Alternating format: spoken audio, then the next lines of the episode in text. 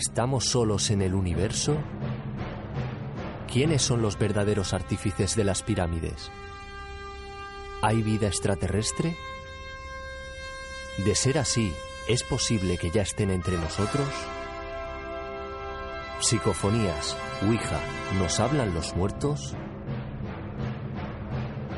Némesis Radio, viajando a lo desconocido, sobrepasando el horizonte de la conciencia. Programa dirigido y presentado por Antonio Pérez y José Antonio Martínez. Todos los jueves y domingos a las 9 de la noche en Radio Inter, región de Murcia.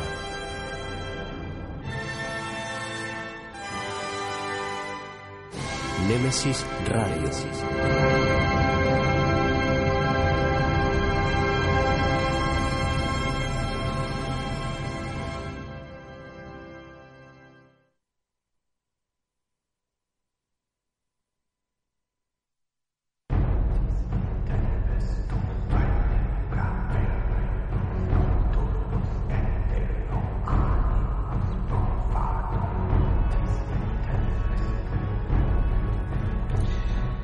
Buenas noches. Llega el tiempo, nuestro tiempo, el del misterio, en Radio Intermurcia. Bienvenidos a Nemesis Radio, donde como de costumbre saldremos a la búsqueda y al encuentro de esos enigmas y misterios que pululan por el mundo. A los que nos, e- a los que nos estáis escuchando por la radio o por cualquier otro tipo de dispositivo y a los que más tarde os descargaréis el podcast. Eterna gratitud por estar ahí, por acompañarnos y por vuestra fidelidad.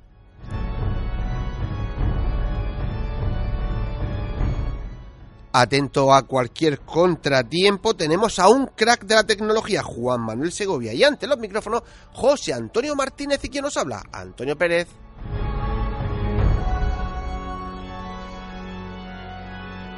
José Antonio, compañero, buenas noches.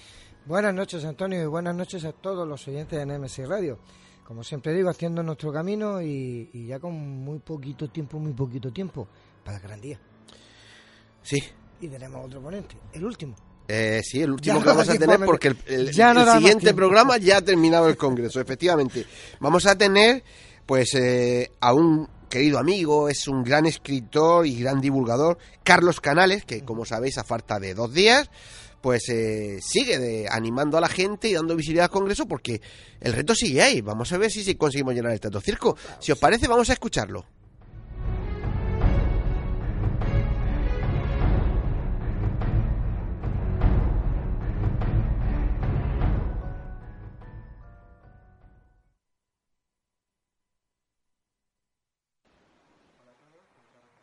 y espero veros el próximo fin de semana, el 23 y 24 de marzo, en Murcia, en el sexto Congreso Más Allá.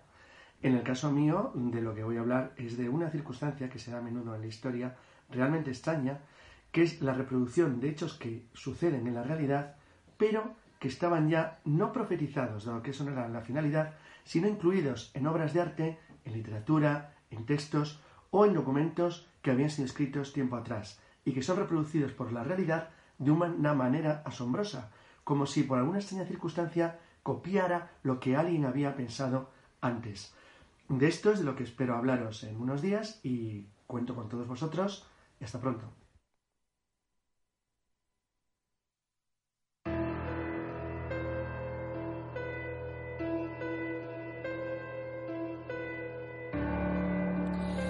Bueno, ya sabéis que estamos solamente a dos días del Congreso, que comienza el próximo sábado 23 a las 10 de la mañana. ¿Dónde? En el Teatro Circo de Murcia.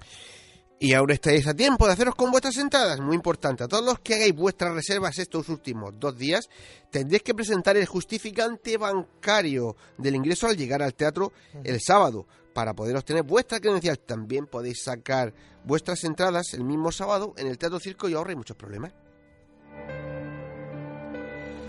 Y como ya sabéis, eh, todo eso hay que recordarlo, que los beneficios del Congreso serán para la asociación AMDIP, Asociación Murciana de Disfagia Infantil y Botón Gástrico.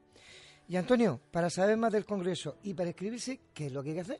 Muy fácil, como siempre, lo llevamos diciendo todo el tiempo, entrando a la web del Congreso, www.congresomasallá.com y una vez dentro, pues ahí en reserva y seguir los cuatro pasos. y ya hemos dicho que es, quedan dos días, así que si os es más fácil llegar al teatro y obtener ahí la entrada, Pues no os calentéis ya la cabeza. También, también. Si quieres, vamos a dar por última vez los ponentes Perfecto. y de lo que vamos a hablar y ya Vale, está. yo, ¿vale? Digo, yo digo el ponente y tú me dices de qué va a hablar ese pedazo de ponente. Por ejemplo, Perfecto. doctor Alfonso Sánchez Mosilla, ni más ni menos. Sindonología cuántica, poniendo la sábana, sa- eh, la física cuántica al servicio de la sábana santa. Estoy deseando de escucharlo. Hugo Semoloni, Hablará de señales del más allá y del más acá. mira, a ver. Jesús Callejo, Los guardianes invisibles. unos señores de un grupo GOIS. Investigación en el refugio militar de Cerlé. Va a levantar ampollas. Carlos Canales, Torre, aunque lo acabamos de, de hoy. Grietas en la realidad, fantasías cumplidas. Y Lorenzo Fernández Bueno. Viaje a las sombras, 10 lugares para no dormir.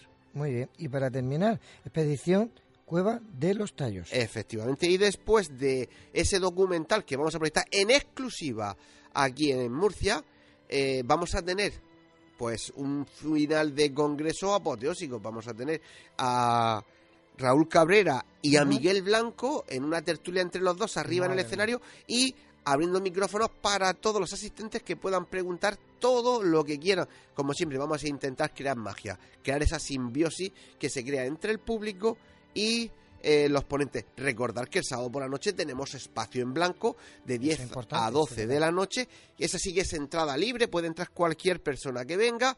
Y tenemos una ruta guiada ya mañana viernes para los más adelantados y el sábado habrá otra.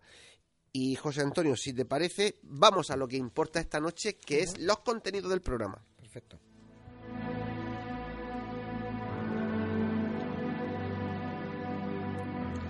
Pues esta noche tendremos a nuestro amigo Israel Capet, que viene a hablarnos de algo revolucionario. Mediacheck.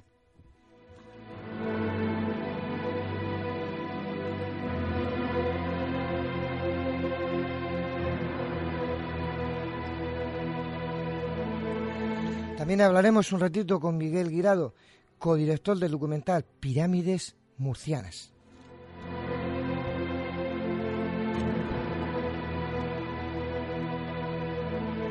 Nos pondremos al día en el mundo del misterio con las noticias de Nemesis Radio. ¿Con quién? Con nuestro compañero Paco Torres.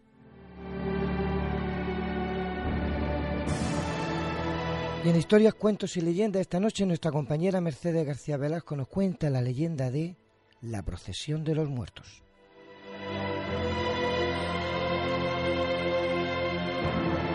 Y en nuestro debate, un tema con mucho misterio y mucha polémica, el extraño fenómeno de la bilocación.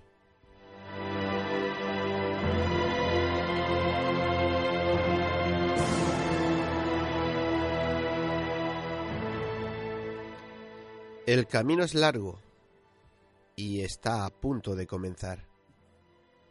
Con pinches de la noche, poneros cómodos, agudizar las orejas, que empezamos.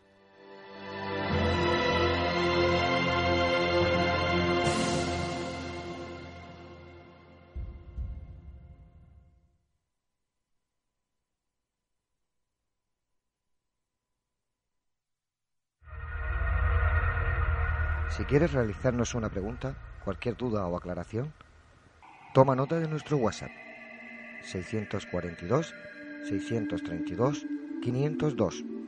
Némesis Radio, tu programa de misterio.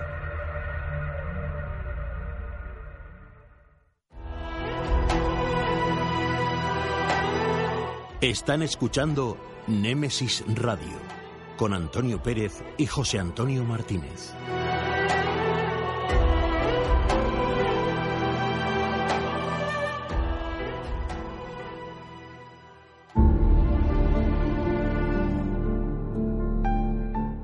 Entrevistas, conocimientos, inteligencia, experiencia. Iniciamos la entrevista de la semana.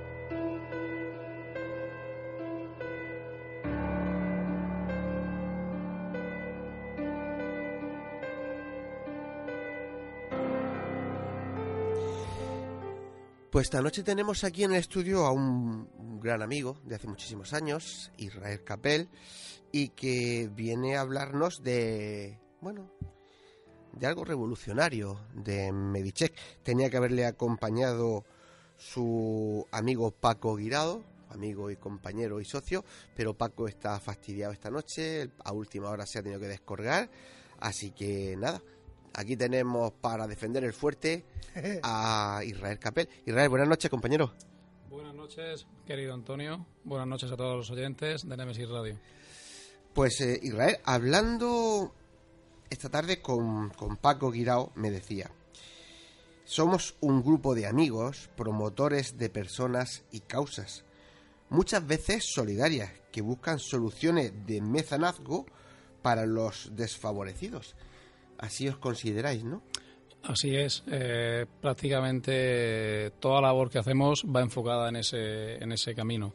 Nosotros nos gusta eh, ayudar a, a toda la, gente que está más desfavor- desfavorecida y las labores que desempeñamos, pues eh, como bien te ha dicho Paco, eh, buscan un, un doble objetivo, que es eh, ayudar a esas personas y que al mismo tiempo se puedan autoabastecer económicamente para que no dependan de, de terceros. Sí, la, la típica historia de que no hay que darles pescado, sino darles la caña y enseñarles a pescar. Efectivamente, efectivamente. Bien, eh, yo puedo decir que ellos colaboran y ayudan a muchísima gente. De hecho, pues es uno de los patrocinadores, eh, uno de sus, de sus empresas, este Medicheck, que ahora mm, Israel nos dirá de qué va y desde el primer momento se prestaron a decir, bueno, necesitáis un empujón y os lo vamos a dar. También es cierto que hay cosas que hay que entender. Ellos no viven, no viven del aire, con lo cual, pues no todo lo pueden hacer altruistamente, ¿verdad? Así es. Efectivamente, también tenemos que, que comer. Y, y no, y sobre todo pagar, sobre todo Eso pagar. es. Bueno, Israel, ¿qué es Medicheck? Bien, eh, es una startup. eh, para aquel que no sepa, que no conozca el término startup, es una empresa emergente.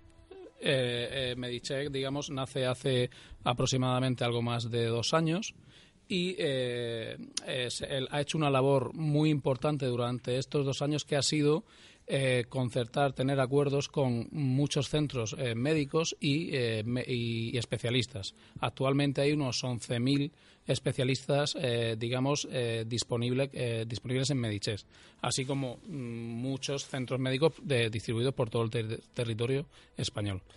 A mí lo que me llama la atención es que una persona que tenga una tarjeta Medicheck no le hace falta seguridad social. ¿O Eh, sí? Pues eh, bueno, no, realmente no le hace falta seguridad social porque puede acceder a cualquier eh, especialista, a cualquier eh, prueba específica o a cualquier tratamiento, con un gran descuento, obviamente. Sí, más o menos, eh, no sé si es como en otros países se lleva, ¿no? Mm, Realmente eh, esto no, exi- no existe prácticamente en ningún país. Es una, es una, una idea revolucionaria eh, que la verdad es que ha surgido aquí en España de una empresa española y, se- y la idea es llevarlo a más países porque en ningún país existe este modelo de negocio, ¿vale? De, de- de lo que ha implantado Medicheck, ¿ok?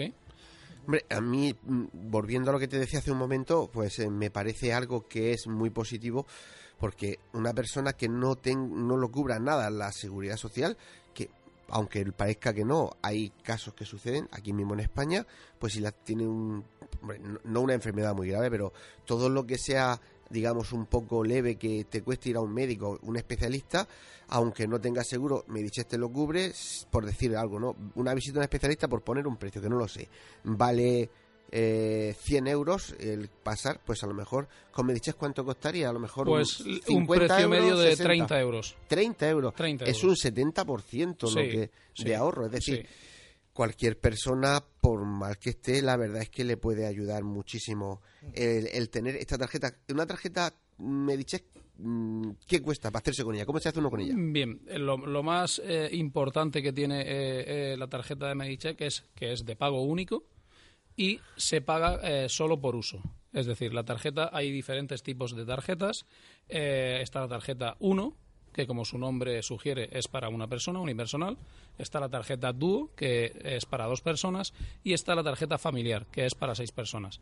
Eh, la tarjeta, dependiendo de cómo eh, se adquiera, que se puede hacer- adqu- adquirir directamente en la página web de Medicheck, eh, tiene un descuento si lo, si lo adquieres a través de un promotor de Medicheck. Entonces, el- el- la tarjeta 1 serían eh, 59 euros, la tarjeta Duo 99 y la tarjeta familiar 149 euros si se adquiere a través de, a través de un promotor de Medicheck. Pero es un pago único en la vida. Un pago único, un pago único. Y a partir de ella puedes acceder a cualquier médico que, que, que cubra esa tarjeta y vas a ahorrarte un 70% de lo que... Efectivamente, tenemos descuentos de hasta un 70% en las pruebas, eh, en las consultas, hasta un 50% en las pruebas específicas y hasta un 30% en pruebas eh, en, en los tratamientos dentales. Además, incluye un, un, dias- un diagnóstico eh, dental anual y una limpieza bucal también anual gratuita. A mí lo que me llama la atención, Israel, es que gente como vosotros que os movéis, porque os conozco hace años, también mucho en el crecimiento personal y en, toda esa temática, eh, os mezcláis con médicos y, todo siga con una naturaleza que, que quizá mucha gente debería, debería fijarse y copiar, ¿no? Hombre, eh, pues sí, la verdad es que no, mm, yo en, todos estos años que me, me desenvuelvo, como bien has dicho, en, en- en, programas de desarrollo personal, crecimiento personal y, y- relaciones personales, la verdad es que conozco personas de toda índole, eh, tanto ingenieros como médicos, abogados, en fin, eh, y, y- claro, eh, el- la gente se relaciona con total naturalidad porque eh, todo el mundo eh, pues eh, tiene digamos un enfoque económico en su vida y a través de este de este tipo de herramientas pues mm, se puede ganar la vida perfectamente Sí, además eh, apoyáis y os apoyáis en, en cualquiera de, de, de esas facetas, ¿no? sobre todo buscamos la economía colaborativa que hoy en día está tan de moda y es muy importante Y Paco decía que eh, mucho hincapié hacéis en eh, que todo es desde, mirándolo desde el punto de vista humanista y es. Entendemos que hay que comer, pero siempre cualquier gestión que hagáis va vinculada a ayudar a la gente dentro de todas las posibilidades que os puedan ofrecer. Efectivamente, bu- buscamos, como se suele decir, matar dos pájaros de un tiro. Buscamos nosotros eh, eh, poder eh, pagar las facturas, pagar todos los gastos que hay que pagar, pero al mismo tiempo que esas personas que, que ayudamos se autoabastezcan económicamente y no dependan de subvenciones, no tengan que depender de ayudas y sean ellos mismos los que, digamos, se, se autofinancien económicamente. Bueno, y ya cambiándote un poquito el tercio, eh, hemos visto que Medicheck es muy interesante, sé que tienes eh, otros proyectos, tienes otros otros negocios, pero ¿por qué os habéis eh, querido vincular a este sexto congreso más allá? Pues sobre todo porque es un, un congreso, eh, eh, digamos, con una buena una causa benéfica y como nosotros no es lo que más nos mueve esa finalidad, pues eh, por supuesto que no, no dudamos en, en ayudar al congreso más allá para, para ayudar a, a estos niños con el programa de disfagia eh, aquí en Murcia. Sí, como bien sabes, son tan pocos que están eh, recogiendo a todas las otras enfermedades que hay en la región de niños que, que nadie sabe que tienen y como es uno o dos, eh, nadie se preocupa por ellos, ninguna farmacéutica va a iniciar una investigación, pues tienen que ser, tienen que ser los propios padres. Eh, nos queda muy poquito tiempo, Israel, así que me gustaría que eh, una de las cosas que venimos a, a, digamos, a, a mostrar al público es esto innovador que es Medicheck. Eh, ya hemos dicho que es muy solidario y ayuda a muchísima gente. ¿Cómo podemos conseguirla? La tarjeta, como eh, se puede conseguir a través de la página web www.medicheck.es o a través de un promotor de Medicheck. Eh, es- esas son las dos únicas maneras de eh, conseguir la tarjeta. La tarjeta es muy sencilla de utilizar, tiene una aplicación móvil que te la descargas y a través de la aplicación móvil puedes gestionar todos los servicios de Medicheck, tanto en la web como en la aplicación móvil. Pues eh, ya, lo, ya lo han oído ustedes. Eh, parece, a mí cuando me lo contó hace un tiempo Israel, me pareció mm, algo que podría ser muy interesante, sobre todo porque no hay que mirar siempre en el que tiene muchas posibilidades eh, para visitar a cualquier especialista, tiene sus posibilidades económicas, le pueden llevar a tener libertad de moverse. Eh, hay gente que no tiene esa libertad, con una tarjeta de estas, pues eh, la adquiere. Sí, así es, porque eh, sobre todo lo más importante es que eh, hay grandes colectivos de enfermos que no tienen seguridad, acceso a la seguridad privada porque se les deniega por, por condiciones especiales. Lo bueno que tiene la tarjeta Medicheck es que no tiene exclusiones, ni por enfermedad, ni por edad, ni de, ningún- de ningún tipo. Pues eh, ya saben, si quieren hacerse con una tarjeta Medicheck, tienen que entrar a la web y, y seguir los pasos, como yo siempre suelo decir. Que Israel, de verdad que es un placer haberte tenido aquí. Ya sabes que hace tiempo que quiero que vengas porque, como he dicho, Israel se mueve en muchísimos palos, en, eh, en medicina tradicional, en medicina eh, innovadora, en la medicina ancestral, en muchísimas cosas y sé que, que tiene tanta sabiduría que estoy convencido que a todos nuestros oyentes le, le va a encantar que si yo consigo alguna vez convencerlo, venga y nos hable. Hoy yo no sé cómo lo he conseguido. Será porque Paco se ha puesto malo y, malito y como él no quería dejarlo de- dejarnos tirados hasta aquí. Así, así es, mi querido Antonio. Yo, hombre, no estaba, no sé, no estaba planteado que yo me tocara hablar a mí.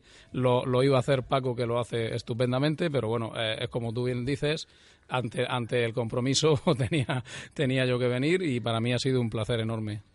Pues eh, el placer es mío. Nos vamos a ver todo este fin de semana porque vamos a estar eh, todos reunidos allí en el, en el Teatro Circo. Así que nada, nos vemos ya mañana mismo. Así es, Antonio. Muchísimas gracias por haber venido. A vosotros por la invitación. Muchas gracias.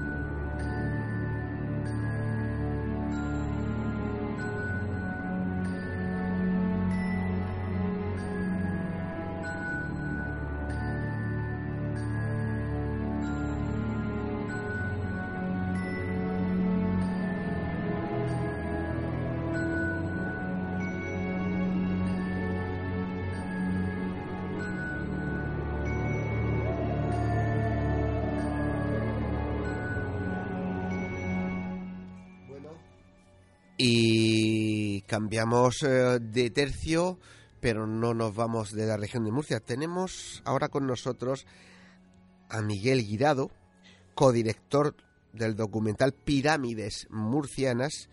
Miguel, muy buenas noches y bienvenido a Nemesis Radio. Buenas noches, Antonio. Muchas gracias. Gracias por la invitación. Bueno, Hombre, pues, es, es un placer.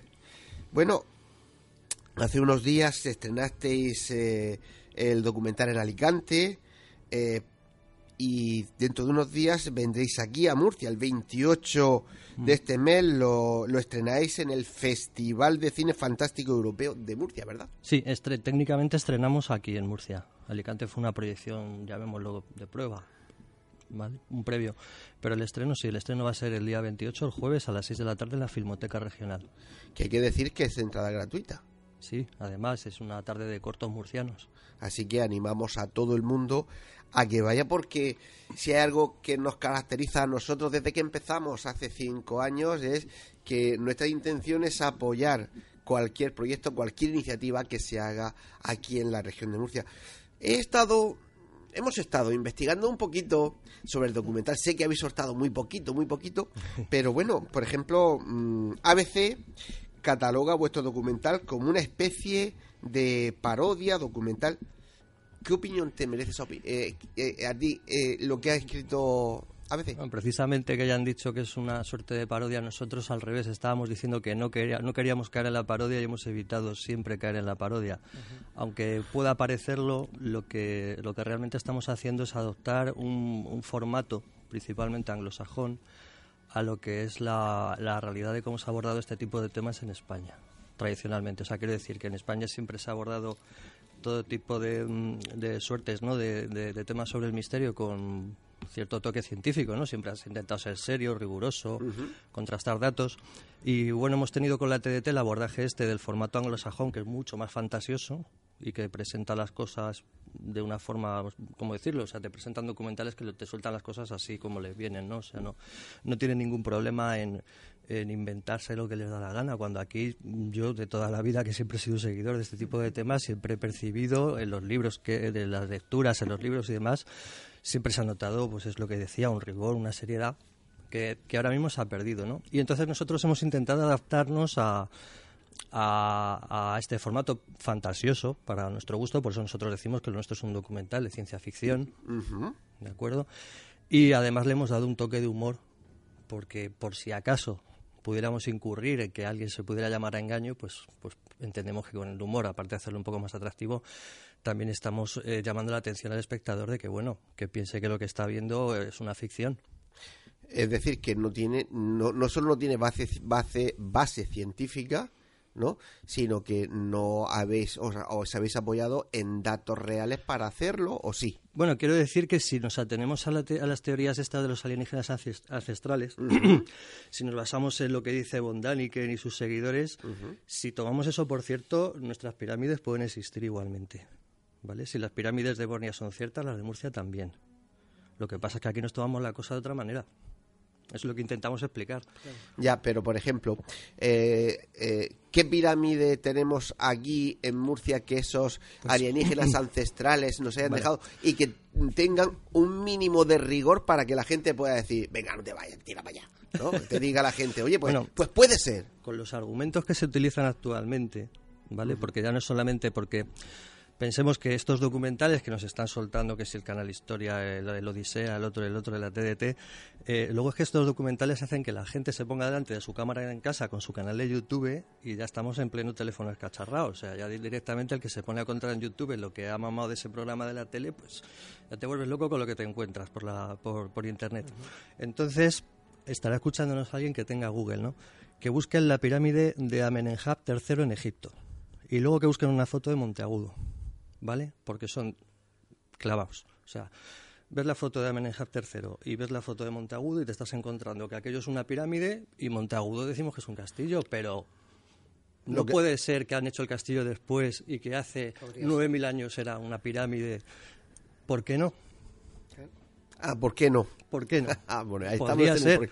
Hombre, a ver, eh, por ejemplo, antes hablaba de las pirámides eh, en antigua Yugoslavia. Sí. No, hay pirámides. Yo recuerdo que uno de los ponentes que va a venir este año aquí, en uno de sus documentales en D-Max, mm. estuvo en una de estas. Pero claro, tú ves una montaña, es verdad, es una montaña que está cubierta tal, pero es que tiene entradas y pasadizos y tiene dentro galerías, túneles y tiene tal. Eh, Monteagudo es un castillo.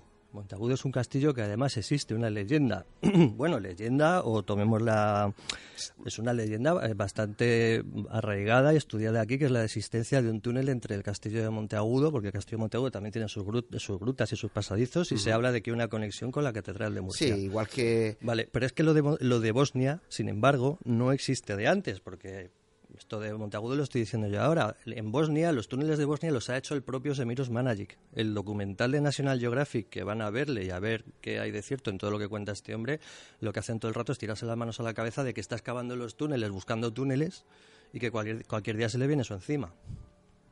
Yo National. Geographic. No, no yo sé. que diga que... Entonces, no, yo lo que voy, yo no digo si esto es mentira o lo otro es verdad. Sí, sí, sí, sí. Yo lo te que estoy digo entendiendo es, perfectamente. Lo que digo es quién marca aquí dónde está la duda razonable. Efectivamente. Bueno, ¿y qué más castillos? Digo, ¿qué más castillos? ¿Qué más pirámides tenemos? No queríamos ponerlo patas arriba, pero claro, no. tirando de tirando de la geometría, Ajá. como no puede ser menos en un documental de estos, nos, eh, nosotros decimos que existe el triángulo de poder murciano. Entonces, otro de los vértices del triángulo de poder es el Cabezo Beaza en Cartagena, en la entrada de Cartagena.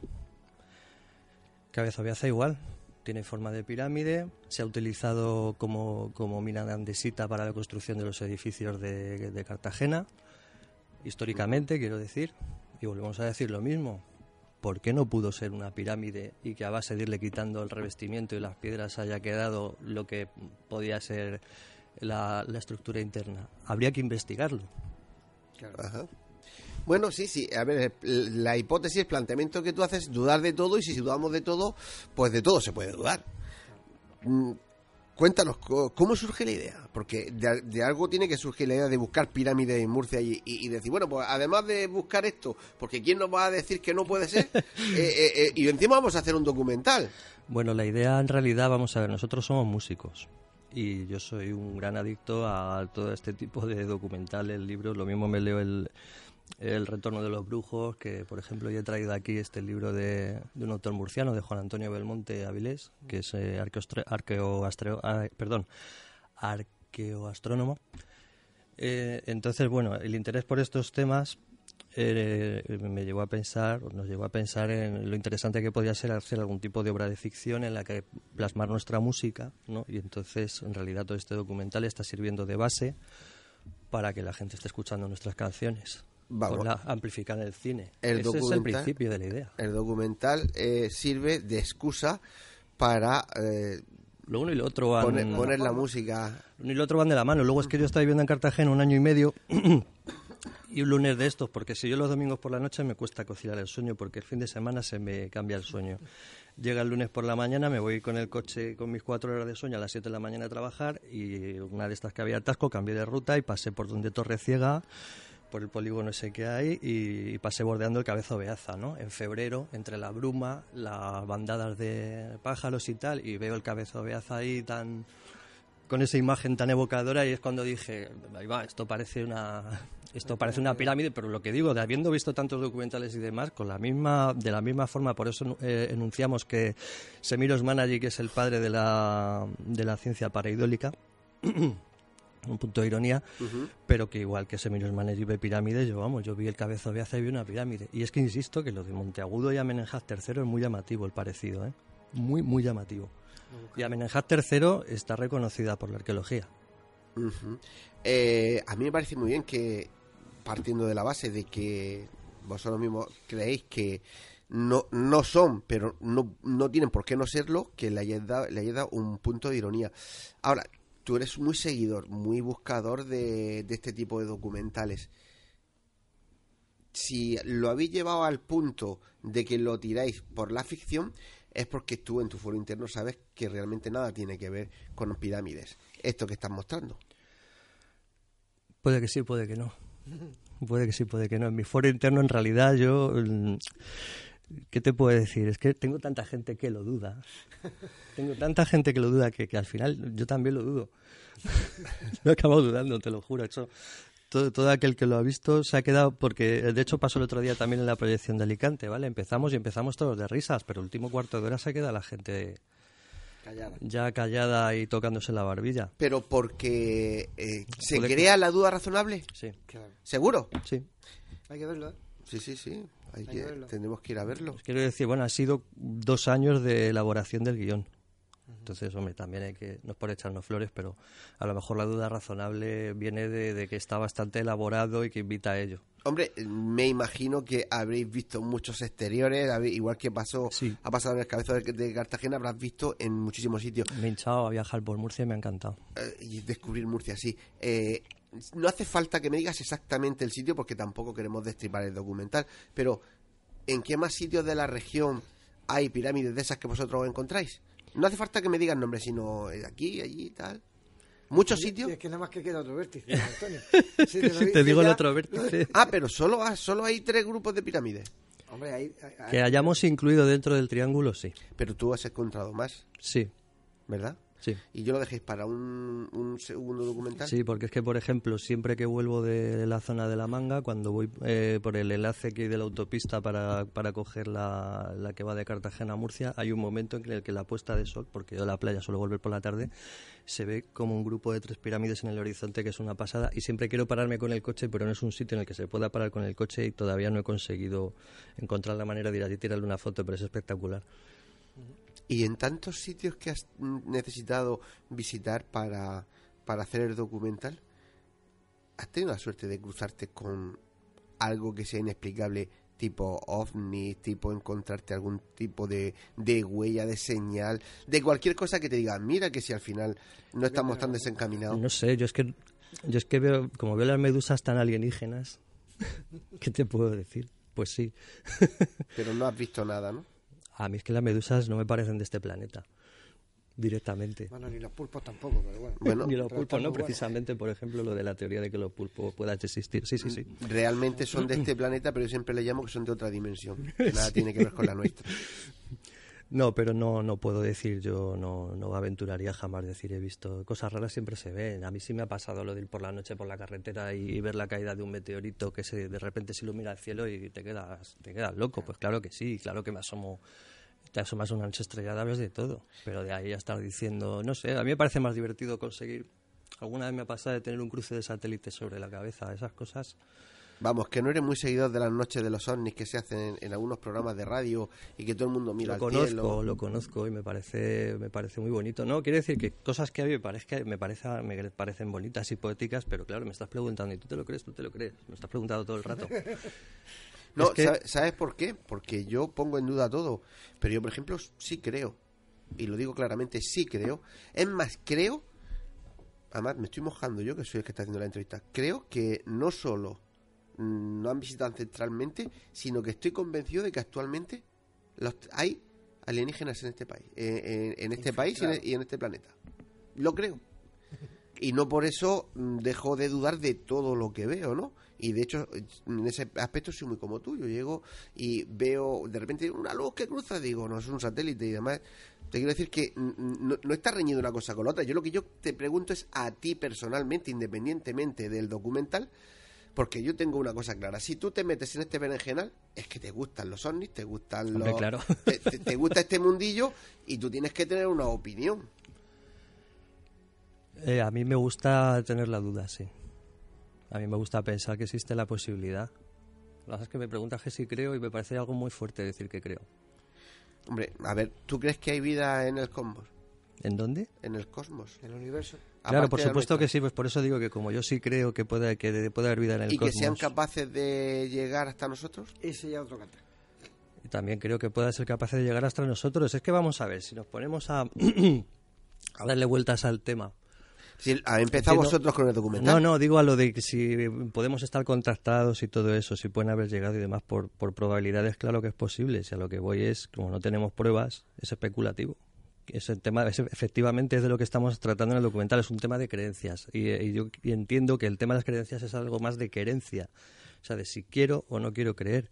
Quiero creer, sí, o sea, quiero decir, me siento cómodo creyéndolo, me gusta creerlo, pero por eso intento hablarte más de la parte eh, poético-fantástica de la creencia, de lo bonito que es creerlo. No, pero, pero yo no me atrevo a, ver, no me atrevo a decir yo creo tal porque no, no me veo de mm, que no, ¿cómo decirte? No, no me veo yo queriendo afirmar una cosa que entiendo que cada cual tiene que ver por sí mismo.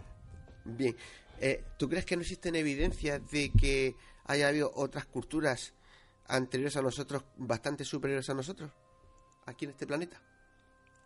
Hombre, ya están las pirámides de Giza.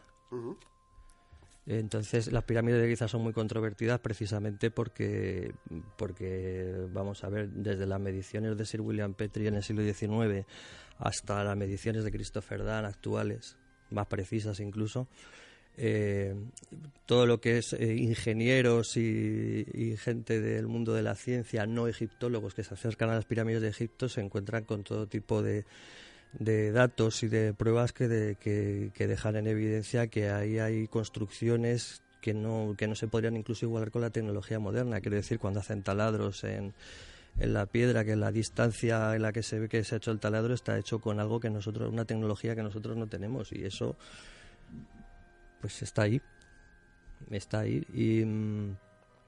Y ya digo que, por ejemplo, Christopher Dan, que lo citamos en el documental, aunque, por ejemplo, a mí ya la parte en la que Christopher Dan elucubra con que si la pirámide, eh, la, gran pirámide es un, como dice él, que, es, que, que, vibra con la tierra y que es una central de, espérate, ¿cómo era? Lo tengo por aquí.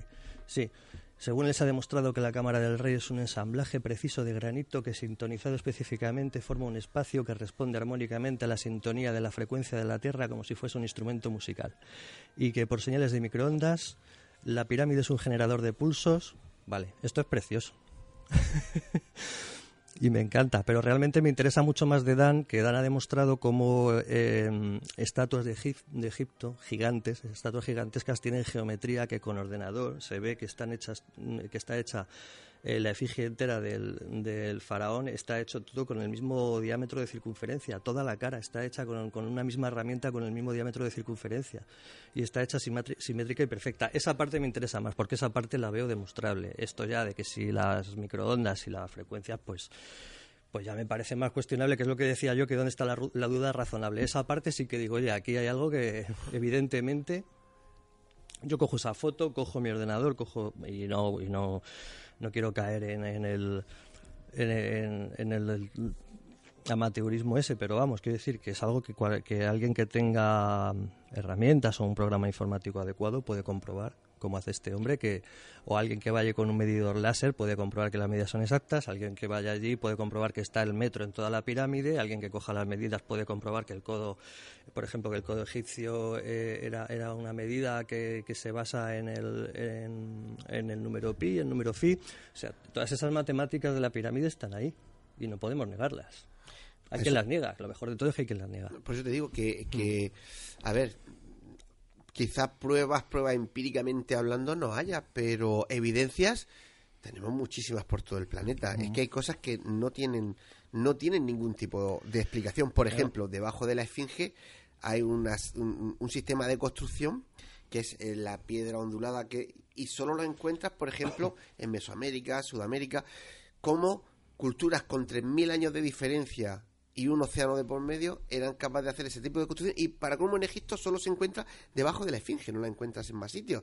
Entonces son evidencias de que estamos ante culturas ancestrales, queramos o no queramos, muy evolucionadas, superiores a nosotros, y claro, tampoco es descabellado decir, bueno, si, si no quedan no quedan prácticamente vestigios de esas culturas, es porque tuvieron, tienen que ser de, seres que no han visitado, nos han enseñado, nos han puesto y se, y, se han largado. No sé, yo te pregunto. También se habla no de que tengan que ser necesariamente extraterrestres, sino que puede ser simplemente una civilización humana anterior, con otro tipo de tecnología, otro tipo de conocimiento y desaparecida.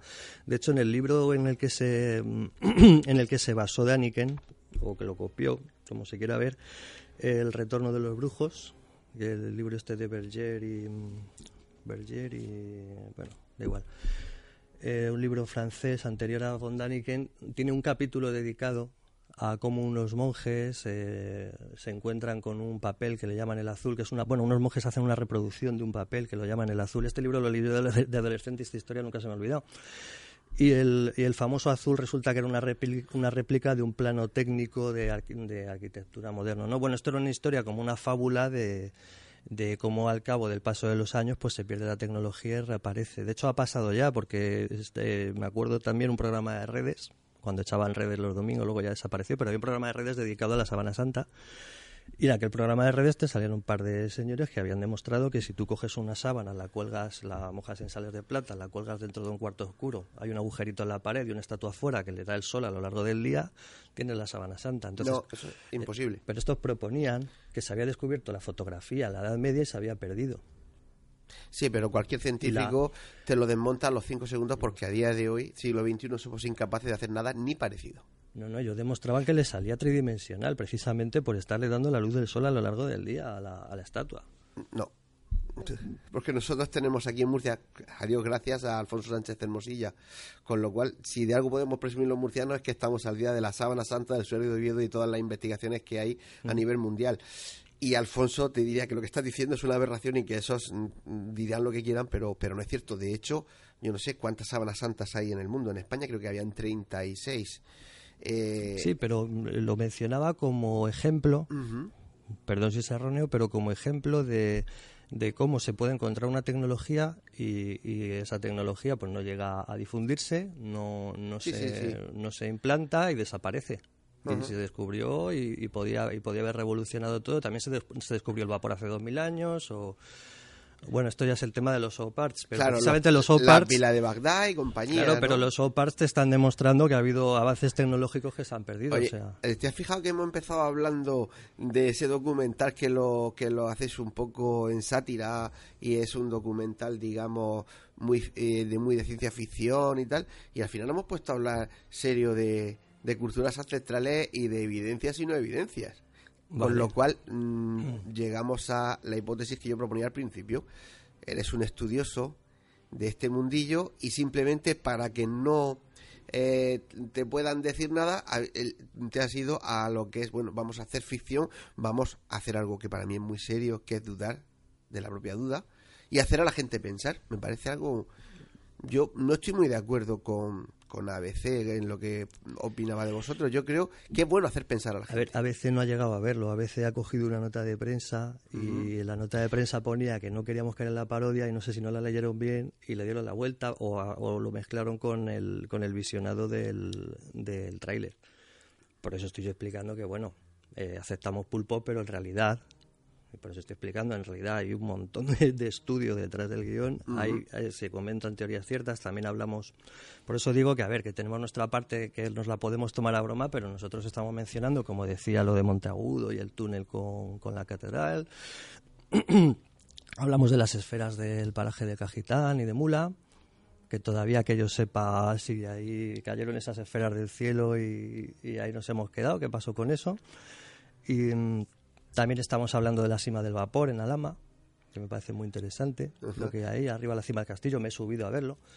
Y sí, claro que me apasionan estas cosas. En dos minutos que nos quedan, eh, dinos eh, y dile a nuestros oyentes por qué no podemos faltar ese día 28 a la Filmoteca Regional para ver este documental. ¿Qué nos vamos a encontrar en él? Bueno, yo creo que van a mm, que van a pasar un rato muy divertido eh, porque lo que hemos pretendido principalmente ha sido despertarles, eh, despertarles la, la, inteligencia, porque estamos tratando cosas que en realidad todos, mm, la mayoría, nos hemos interesado por ellas. Em, lo, lo hablé el otro día también, o sea, este es un tema que normalmente cuando sales con un grupo de amigos y demás no se suele tratar Aquí todo el mundo se ve sus documentales, se lee sus libros y demás, pero luego no hay, no es un tema que se pueda tratar en el trabajo, no es un tema que se pueda tratar, digamos, en público. Y mira que hay temas fuertes que se tratan en público sin tapujos porque nos hemos acostumbrado, la tele nos ha acostumbrado, pero de repente esto es un tema tabú. Y resulta que cuando la gente ve el documental de repente nos empiezan a confesar, vamos, no es que sepan de qué estamos hablando, es que saben más que nosotros, mucha gente y eso es encantador, es maravilloso y se ríen mucho. De hecho, es que se ríen muchísimo más porque de repente descubren, oye, que no, que no estoy loco, que hay más gente que le interesan estas cosas. Intentamos levantar un poco ese tabú que es lo del misterio y bueno, ya digo, yo creo que van a pasar un rato muy agradable y, van a querer volver a verlo. Eh, antes de despedirte, recuerda día, hora. Sí, día 28 en la Filmoteca Regional, en el Festival de Cine Fantástico de Murcia, octava edición a las 6 de la tarde, dentro de una tarde aquí de cortos murcianos, estrenamos las pirámides murcianas, con entrada gratuita. Y al día siguiente, el 29, hacemos una fiesta de presentación de la, de la banda sonora en, en el Bar Ocio.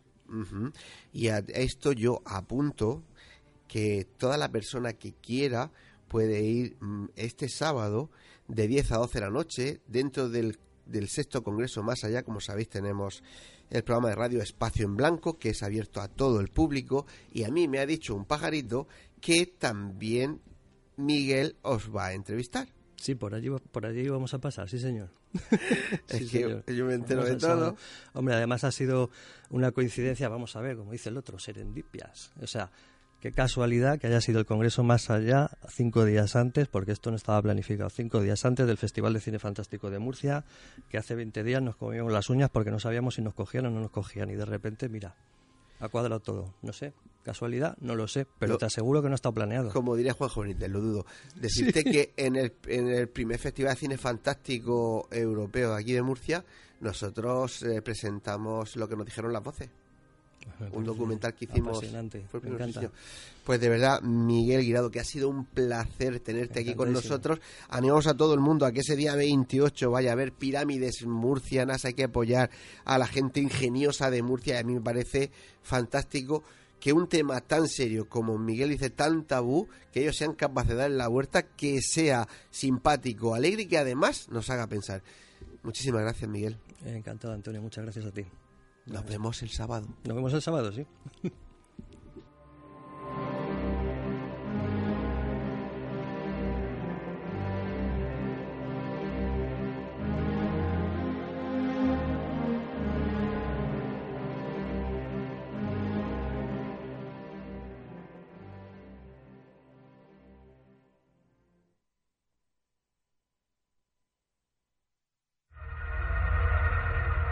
Si quieres realizarnos una pregunta, cualquier duda o aclaración, toma nota de nuestro WhatsApp 642 632 502. Némesis Radio, tu programa de misterio.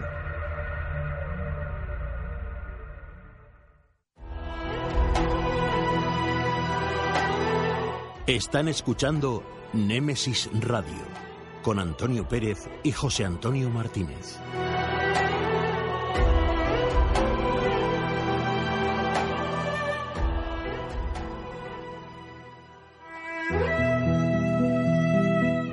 Las noticias de Némesis Radio.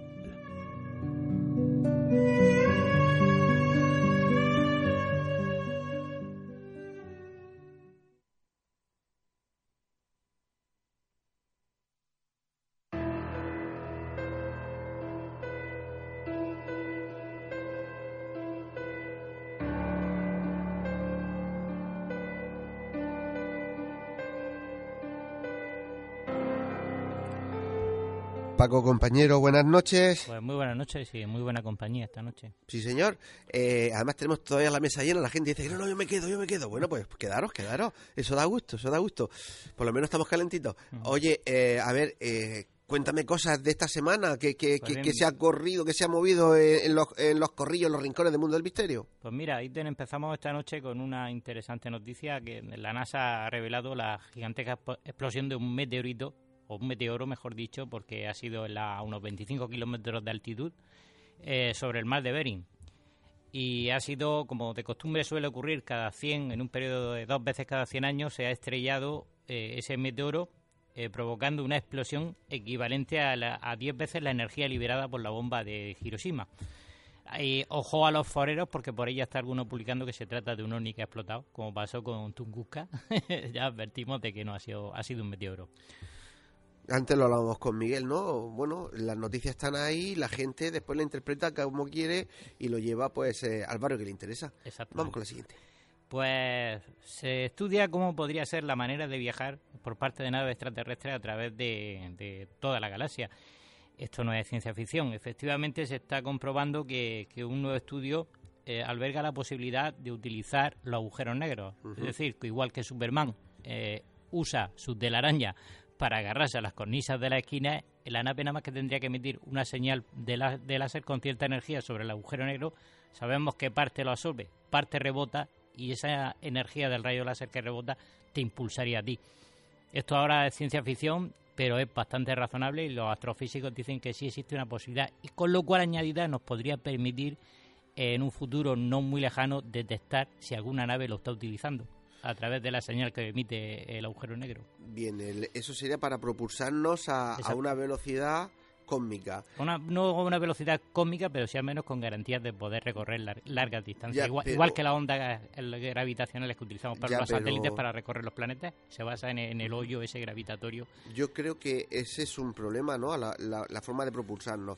Pero yo creo que el problema más grande que tiene el viajar por el cosmos es eh, que necesitamos gravedad porque si no nuestros cuerpos cuando Ah, lleven... bueno, pero eso tenemos que ver la manera de construir una nave. Como en 2001, Efectivamente. todos recordaremos 2001 que tenía la nave iba girando, pues resolver el problema gravitacional interno de la nave y muchos más. bueno, Y exactamente, muchísimos muchos más, más, claro. porque hay que todos los rayos solares a ver cómo los paramos para que no nos achicharren. Venga, otra.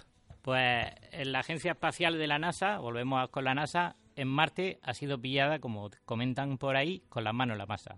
Por si alguien duda de si llegamos o no a Marte, pues eh, los rovers han sido capturados en plena faena, metiendo la sonda que hablábamos la, otra semana anterior en el debate sobre, sobre tomar muestras subterráneas. Pues bueno, en la- las imágenes de, casi de la ESA y Rococosmos, los rusos, pues han enviado a la Tierra imágenes donde se le ve al robot InSight en plena faena. Bueno, siempre habrá alguno que diga que eso es un estudio. Es el, el comienzo de la Guerra Fría en el Es- espacio. Stanley Kubrick que está por ahí eh, con, con el estudio y la navecita encima de, de un montón de arena aquí en la manga. Otra. Y una noticia muy interesante porque el asteroide que impactó en Chile hace 2010 12.800 años eh, y acabó con la megafauna americana, pues eh, ha sido ahora mm, descubierto. Este provocó un incendio enorme de aproximadamente 50 millones de kilómetros cuadrados que causó pues a los grandes animales la, últimos del Pleistoceno que conocemos los grandes los grandes mamíferos norteamericanos el equivalente al mamú europeo pues prácticamente se extinguieran radicalmente. Lo cual mm, nos lleva otra vez eh, yo ya hemos hablado mucho de esto de ese periodo de hace unos 12.500 años fatídico donde se, donde los antiguos rememoran a través de la arqueoastronomía se está descubriendo que rememoran un periodo donde cae a clava con los Clovis en América del Norte destruye pues países y ciudades legendarias como Sodoma y Gomorra. Hubo hay un ciclo, un periodo de hace unos 12.000 años donde la caída repetida de varios asteroides hizo estragos sobre el planeta. Un diluvio universal y... Sí, sí, provocó el de hielo. No sé cuántos cataclismos más, ¿no? Sí, sí, sí. Todo se puede ya achacar a, un, a, algo físico, no a un mito inventado por, por mentes calenturientas de la antigüedad. Bien, vamos con una más, venga. Pues Vamos con otra. Si puedo pasar la página, se pega. Pues eh, también nos gustaría, eh, me gustaría comentar, destacar eh, que los, en los alicantinos Pablo Vergel y Adrián Vago publican Nueve Orcas, un cómic que retrata las muertes violentas e inexplicables, que también sobrenaturales, en el edificio Tres Forcas de Valencia, todos recordamos tristemente. La iniciativa es interesante, eh, pues, puesto que el escritor y guionista alicantino Pablo Vergel, colaborador habitual de Corto Milenio, y el dibujante alicantino Adrián Vago se, han aliado para estas publicaciones y parece que están animados a, que se amplíe mm, para más casos de paranormales nacionales ya conocidos como la psicofonía del infierno 1985, el caso Humo 1966. En fin, es una iniciativa más positiva de, de artistas gráficos que reflejan en un cómic para los más jóvenes ciertos casos trascendentales del misterio de la historia de, España reciente. Pues yo qué quieres que te diga, todo lo que sea creación, arte, e intentar fomentar todo este tipo de temas y el ingenio de la gente me parece muy bien. Paquito, que muchísimas gracias, que no tenemos tiempo para más, pero no te vayas muy lejos porque sé que José Antonio te quiere cerca. Bien, Ahora para el debate. Nos vemos luego. Buenas noches. Continuamos 21 a 58, una menos en Canarias y nos vamos de tirón a esas historias, cuentos y leyendas.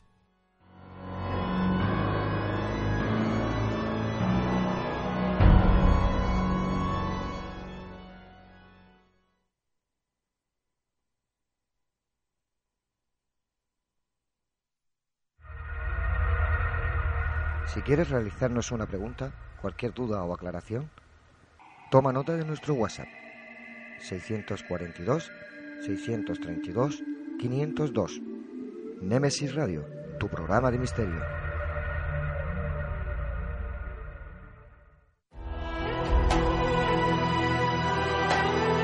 Están escuchando Némesis Radio con Antonio Pérez y José Antonio Martínez.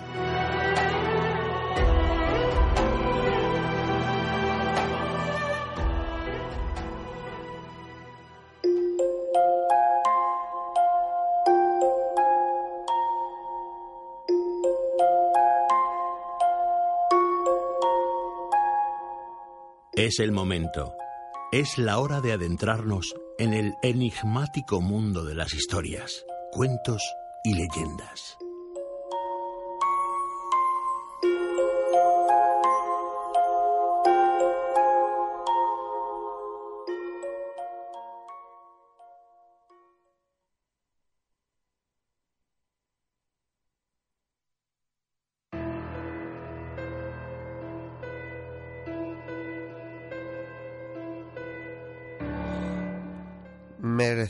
García Velasco, compañera, muy buenas noches. Muy buenas noches, un placer estar aquí. Sí, sí, estaba muy atenta a lo que hablábamos antes con Miguel Guirado, pues ¿no? Con Israel, ahí estamos. Eh, no, pierdes eh, ripio de todo lo que pasa, porque además te interesa todo muchísimo. Esta noche nos traes una leyenda, además una leyenda que yo no sé si ponernos de pie, porque pertenece a Pedro Díaz Casous. Sí. Yo creo que ponernos firmes porque delante de don Pedro hay que, hay que ser así, ¿no? Sí, sí que se llama ¿cómo? Pues la procesión de los muertos. La procesión de los muertos. Wow. Eh, pues cuando quieras, venga, vamos con ella. Pues mira, es un título muy sugerente y una leyenda muy complicada, eh, bastante larga que he intentado acortar y resumir. Eh, y bueno, básicamente nos trae a la palestra una santa compañía en el centro de nuestra región de Murcia, en la plaza del Belluga. Increíble. En- bueno, la leyenda empieza así, un joven matrimonio compuesto por Herr Firth y su esposa Gretchen, matrimonio alemán, eh, vienen desde Alemania a Murcia porque él está contratado por el Cabildo pues para terminar eh, todos los santos de la fachada eh, del imafronte de nuestra catedral, Santa María la Mayor. Y bueno, pues eh, resulta que no solamente viene contratado para realizar ese trabajo, sino que su mujer Gretchen, la joven alemana, está enferma de tuberculosis, está y bueno, pues ella se encuentra muy enferma, está incluso tosiendo, sangrando y se encuentra muy mal. La casita la alquila pues eh, en la plaza de Belluga, donde él está trabajando en esas imágenes y ella desde el balcón está viendo cómo su marido, su esposo, está trabajando y parece que ahí tienen una conexión día a día y la vida se le hace más fácil, ¿no? Bueno, pues así transcurre el año, sabiendo que ella pues eh, tiene una enfermedad terminal de la que no existe cura en aquello entonces y sabe que le quedan unos meses, como mucho, un año de vida. Viven con gran pasión ese amorío y ella pues eh, un día le comenta que mm, cuando uno ve una estrella en el cielo pasar eh, es porque un alma pues ha caído al cielo o al infierno y entonces en ese momento hay que pedirle a Dios que sea Dios quien le lleve. Así va transcurriendo el año y al llegar la primavera, Gretchen, pues eh, con esas brisas primaverales, se va encontrando cada vez peor y su salud empieza a resentirse de una manera muy grave.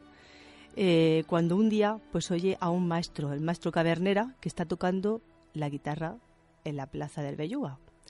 Ella se siente asfixiar, siente que le falta el aire y le dice a su marido, a Fritz, que por favor abra el ventanal para que le entre un poco de aire.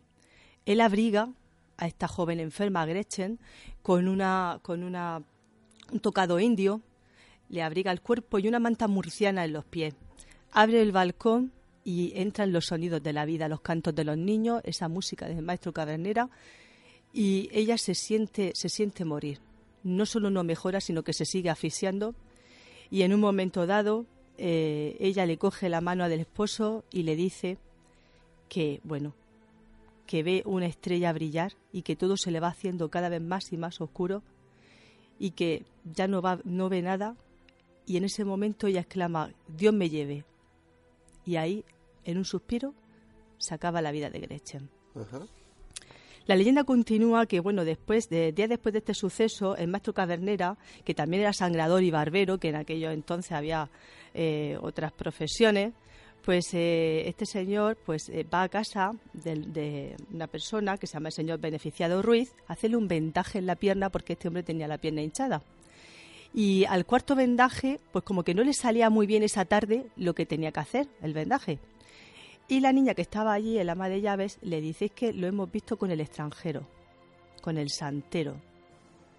A lo que él responde que bueno, que el santero es su amigo, que es el que está trabajando las imágenes en la misma fronte y que se le ha muerto su esposa y que bueno, que como no conseguían mm, que la enterraran en territorio santo, en la misma catedral que le correspondía como parroquia, pues tirando de contacto habían intentado por todos los medios eh, enterrarla en un cementerio, pero decían que no, que la iglesia la consideraba una hereje, puesto que no tenía la partida de bautismo, y no tenía tampoco el certificado de matrimonio, la había dejado todo en Alemania, entonces eran considerados como herejes, con lo cual no podían ser enterrados en sagrado, y tenían que ser enterrados en otro lugar. Bueno, pues el maestro Cabenera le presta un ataúd que era para él mismo. Eh, Fritz se mete a su amada en el ataúd y con una burra atraviesan el, atra- el ataúd y suben hasta el cementerio Puertas de Orihuela con un personaje que se llama el tío Perifollo y entre los tres le dan santa sepultura a esta mujer sin cura, eh, sin estandarte, eh, sin nadie que le haga el, el duelo y allí cavando a poco a poca altura pues eh, Fritz llora a su, a su mujer y aquello pues queda fatal porque uno de ellos le dice debería haber excavado más porque quizás los perros esta noche la desentierren. Fritz al oír aquellas palabras se vuelve loco, se echa la aza al hombro y sale dando risotadas hacia Murcia. La historia queda aquí, todos terminan llorando al oír toda esta historia. Y el maestro Cabenera se toma la última copa, las campanadas eh, son las 11 de la noche, en la hora de la queda. En esa Murcia pretérita a las 11 no se podía salir porque había una ronda de vigilancia y a uno lo podían tomar como un bandolero, poco más que un ladrón. Entonces, pues bueno, solamente se podía salir en casos muy extremos, como para la extrema opción, un médico, algo muy concreto. Él eh, vive en la plaza del Belluga, muy cerquita, y sale por el callejón, por un antiguo callejón que ya no existe de Santa Isabel. Eh, va a platería, a drapería, y bueno, va a pasar por una serie de calles, va dando tumbos, parece que se tropieza con varios bultos, una de esas veces un perro aullando, la otra eh, no lo distingue, mira hacia atrás, va con miedo por si lo coge esta, esta comitiva policial y, y sale airoso y llega hasta su casa llega hasta la plaza del Belluga. Allí se apoya en el colegio mayor y se queda pensando en qué es la muerte. De la impronta que había llevado esa mañana de enterrar a esta chica joven y lo que había pasado, él lleva todavía esa impronta dentro. Entonces, mirando al cielo y viendo todo oscuro, piensa que la muerte debe ser algo así, una oscuridad terrible en donde ahí se acaba la vida. En ese momento eh, oye un ruido horroroso, como un terremoto, algo, un estruendo brutal. Y de ese estruendo sale una niebla terrorífica y las imágenes de la catedral, las que había tallado el santero Fritsch, empiezan a cobrar vida. Esas figuras de piedra que abandonan las hornacinas de lo que es el imafronte, la fachada de la catedral y salen eh, de dos en dos por la puerta del perdón. Eh, y delante de la comitiva está el apóstol Santiago, que es el que baja primero, el que está a mayor altura. Bueno, esas, esas figuras sorbiloscas son, unos son eh, muertos muy pretéritos, muy pasados, que están carcomidos, y otros están más, más livianos, más actuales. Eh, nos cuenta el maestro que incluso a algunos se les salían los ojos, estaban horrorosos, con esos andrajos, y van de dos en dos saliendo de la catedral hacia, hacia, afuera, procesionando, y de entre ellos aparece Fritz, aún con el azar en el hombro. El maestro cavernero pues siente que se vuelve loco y piensa cómo él está viendo esto y nadie más lo está viendo por las ventanas. Fritz le coge del brazo y le dice, vamos a enterrar a mi mujer en la catedral. Finalmente salen todos para, dando vueltas alrededor de la catedral y llegan hasta el cementerio de Puerta Torihuela, desentierran a la muchacha y vuelven otra vez a la catedral. A la mañana siguiente, el sacristán de la catedral de Santa María del Mayor. Llega allí, abre la catedral y ve que no han robado nada. La puerta está entreabierta, pero no han robado nada. Pero ve que algo sobra y es un ataúd y dos hombres tirados junto a él. Entonces piensa que qué es lo que ha pasado. Uno está muerto, que es Fritz, y el maestro cadernero está vivo. Le pregunta qué es lo que ha pasado y él dice que ha visto una procesión diabólica, fantasmal, y que no, no, no tiene muy claro lo que ha ocurrido. Pero la policía le detiene y finalmente da con su hueso a parar en la cárcel porque no era eso lo que había ocurrido, sino que habían intentado enterrar a la chica en suelo santo, por la noche la habían desenterrado efectivamente, pero finalmente Fritz muere de un aneurisma del esfuerzo y el maestro cabernero de los amigos muertos sufre un síncope y ahí termina con su hueso en la cárcel. Una historia muy bonita del maestro Pedro Díaz Casous que pone los pelos de punta. Sabemos que Mercedes es una forofa de don Pedro y nos eh, deleita con este tipo de historias. Muchísimas gracias y creo que tampoco te vas. Así que dentro de un momentico llegamos al debate. 22.09, una hora menos en Canarias, continuamos.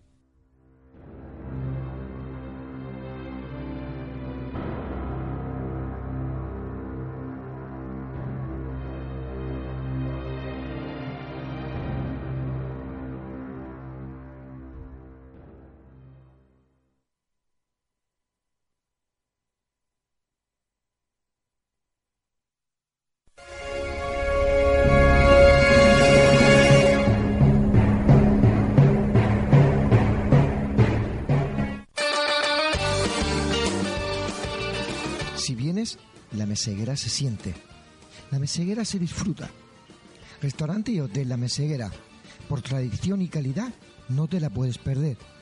Para reservas, al teléfono 968 840352 En la alberca y en Mazarrón, La Meseguera. Todo un placer para disfrutar y sentir. Grupo La Meseguera.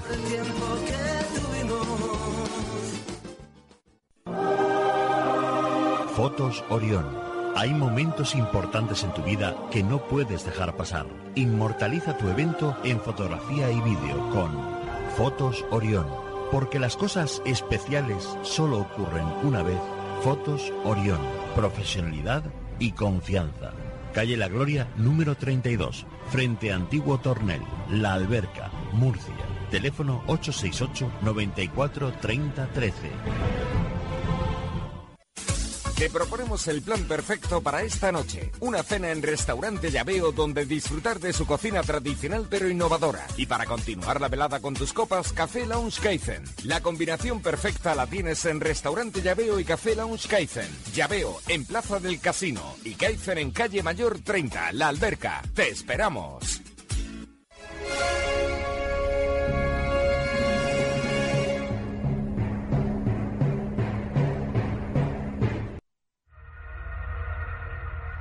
Quieres realizarnos una pregunta, cualquier duda o aclaración, toma nota de nuestro WhatsApp 642 632 502. Némesis Radio, tu programa de misterio.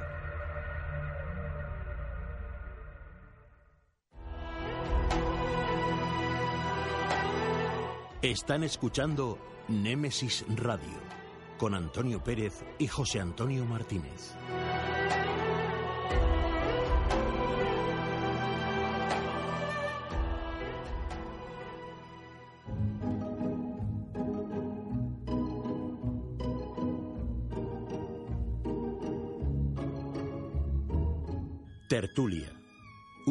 Tema interesante nos llega a este debate.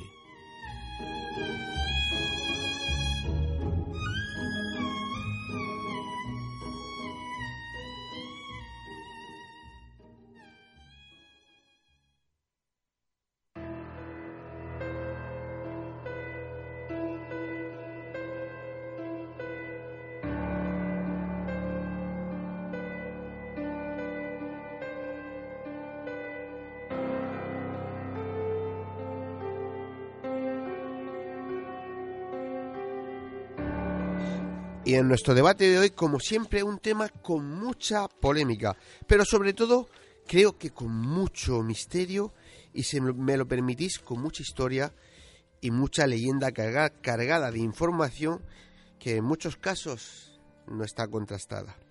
El extraño fenómeno de la bilocación. Desde hace muchos años, incluso algún siglo atrás, hemos oído hablar y tenemos constancia de que hay personas con esa capacidad de estar en dos sitios a la vez. Testimonios no faltan, muchos de ellos quedaron por escrito. En unos minutos escucharemos la opinión de nuestros contertulios y también, pues ya sabéis, nos interesa saber vuestra opinión. Si queréis mandarnos algún mensaje, decirnos algo, ya sabéis, nuestro WhatsApp 642 632 502 Y por Facebook. y por Facebook, como dice José Antonio. Y bueno, José Antonio, sobre la mesa está el tema. Bueno, vamos a poner esa introducción para que la- los oyentes y los compañeros pues darle ese pequeño pie para, para poder, yo digo siempre, debate, aunque a ti te gusta más eh, otro término, pero bueno, vamos a presentar de todas formas porque hoy hemos castigado a todo el mundo, no hemos dejado que salga nadie. Si eres un castigador, si te pones en la puerta con la vara. No, no, no, no, y además para que no salga. Eh, Miguel Guirado, buenas noches. ¿No te he dejado salir? Aquí estás castigado. Estoy cómodo, estoy cómodo. Israel Cape... Israel, buenas noches. María José Ríos, buenas, Buenas noches. noches. Mercedes García. Buenas noches. Salvador Sandoval. Buenas noches. José Ramón Sánchez. Buenas noches. Y Paco Torres. Buenas noches de nuevo.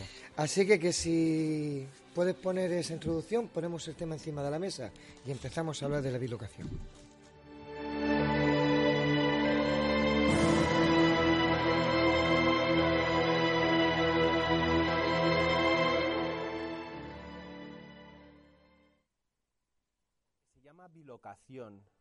Es un don místico que verdaderamente es insondable.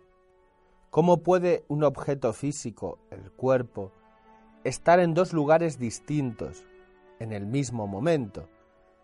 ¿Es el espíritu de la persona que ellos ven? ¿La prolongación de la personalidad?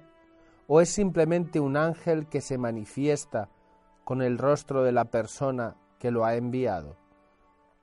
Estas son preguntas que, al menos por ahora, deben quedar sin respuesta. Lo que podemos decir es que es un fenómeno que se ha informado en santos como San Antonio de Padua, San Alfonso María de Ligorio y varios más. Más recientemente, testigos han declarado la bilocación de María Esperanza, la gran mística venezolana. Con el Padre Pío, los ejemplos fueron extraordinarios.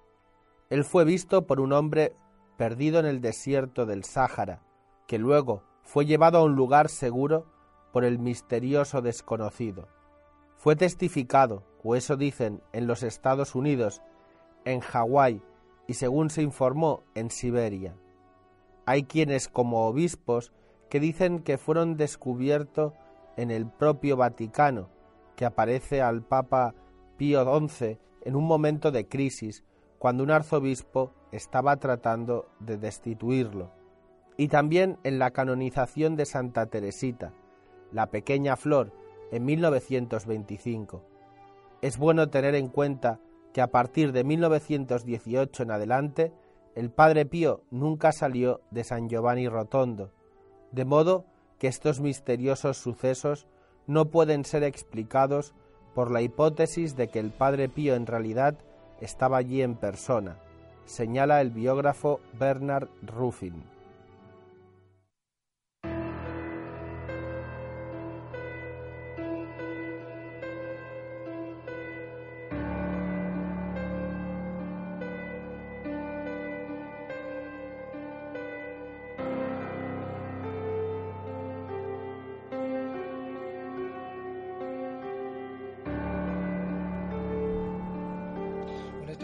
Me gustaría decir que la encontramos en canal de YouTube de Tecton, Centro Televisivo, canal YouTube Católico. Eh, José, eh, José, Ramón, nos primeras paso a ti, poco. Ya, pues bueno, pues el tema es el siguiente, que hablamos de un contexto mm, religioso donde aparentemente todo, bueno, por memoria, todos tenemos memoria reciente y memoria no tan reciente de lo que hemos leído, que se basa dentro del ámbito católico, pero no es así. No está solamente eh, hay que recurrir a una lista de santos ni de monjas para, para estudiar la casuística. En el antiguo Egipto se habla de que los seres divinos eh, forman una dualidad. Ellos mismos se les representa en la misma escena en dos imágenes con algunas diferencias. Eh, después a lo largo de la historia, pues en los evangelios, por ejemplo, no hay citación de tal caso. Que yo sepa, he revisado mucho los evangelios, pero no he encontrado ningún caso. Lo más normal es que Jesucristo se hubiera podido bilocar después de la, de la resurrección, porque se apareció mm, en un breve espacio de tiempo a mucha gente por el camino, lo cual a mí me hizo pensar que quizás podría haber existido, pero es curioso que después se den muchos casos en el catolicismo y quizás en Oriente. Yo no he encontrado ningún caso en Oriente, aunque sí las monjas han experimentado eh, bilocación y al mismo tiempo levitación y han, han experimentado una serie de fenómenos, de fenómenos de este tipo que se dan en otros contextos religiosos.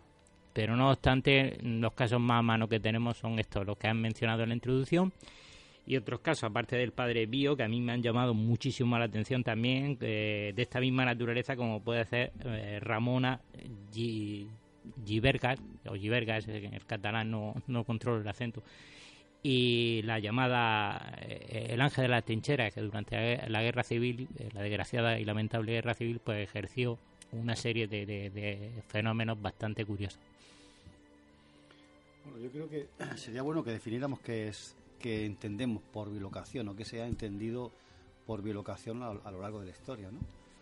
la bilocación consiste en la presencia de una persona en dos lugares al mismo tiempo en dos sitios a la vez lo que conviene precisar es si esa presencia que se da en dos sitios se da del mismo cuerpo físico, cosa que parece improbable, o en un sitio está el cuerpo físico y en otro, en el otro lugar, hay una especie de representación o eh, ideación de la persona que está en el punto de partida, que eso es lo que tenemos que precisar. Y de eso se ha ocupado la, la, teología mística lo ha estudiado a fondo y, por ejemplo, Santo Tomás de Aquino dice que es imposible que un cuerpo físico esté en dos lugares a la vez. Es una contradicción en sí misma. dice que Dios puede vulnerar sus leyes, pero mm, no las vulnera para hacer cosas sin sentido. Esto sería un, un, sinsentido completo, ¿no? Y ahora veremos por qué, por qué se puede caer en una constante contradicción si se piensa que un mismo cuerpo físico puede estar en dos lugares al mismo, al mismo tiempo. Eso, eso es imposible. Lo que se supone, además, luego veremos que la propia de Jesús de Ágreda explica sus bilocaciones y las explica así ella estaba en el convento de Ágreda y lo que estaba en, en, América eh, predicando a los indios era una representación suya, obra de un ángel. Así mismo lo expliqué allá. Pero físicamente no se puede estar en dos lugares al mismo tiempo. Eso es imposible. Yo quería decir que en el mundo del arte, de la pintura y la escritura, tenemos, por ejemplo, a Poe, eh, que tiene ya el, concepto del Doppelganger, que es un término alemán para decir el otro, el gemelo, a veces malo, a veces no, y tenemos un, escrito, un cuento que se llama William Wilson, eh, que bueno, a mí me encanta, me lo he leído muchas veces, y que va sobre ese gemelo, sobre, ese, sobre esa réplica del otro, a veces malo o no. Que cuando asesina al otro, por ejemplo en este, en este cuento, pues es matar a uno mismo. O sea, es una réplica exacta. Eso lo vemos mucho en el arte, no solamente en, la escritura, sino también en los cuadros como una, el, el, en el alemán, el doble, el doppel, sí, una especie de sombra, ¿no? Sí. que camina contigo, el doble que camina. el doble, el doble etéreo. Exactamente, sí. Eh, mm, en realidad, Paco ha dicho que ha estado buscando en, en la escritura ejemplos de bilocación y no ha encontrado ninguno. A mí tampoco se me ocurre ahora mismo. Sin embargo, las supuestas apariciones de la Virgen, lo que se da es, en, ese, en esos casos, lo que se da es una bilocación. Así, así lo ha explicado la teología. Se supone que la Virgen está en el cielo y que aquí viene una representación de ella, ¿eh? una representación de como quiera que sea esa representación, pero así la define la teología. Pero ella no deja de estar en el cielo, en el punto de origen, lo que los teólogos llaman, llaman el terminus aquo, y lo que viene aquí al, al, al, destino, al punto de destino, el terminus aquen, es una especie de representación de, esa figura que queda en su sitio de origen. Que no podemos confundir con lo de la física cuántica con el desdoblamiento de una partícula. No, mm. es una representación espiritual, es otra historia muy diferente. Sí, tampoco con el viaje astral. Yo, yo sí tengo unos cortes, mm, no son muy largos. Podemos escuchar los casos, por ejemplo, de San Antonio de Padua, eh, o podemos, eh, Fraile San Francisco de, de Paula, perdón. Eh, Juanma.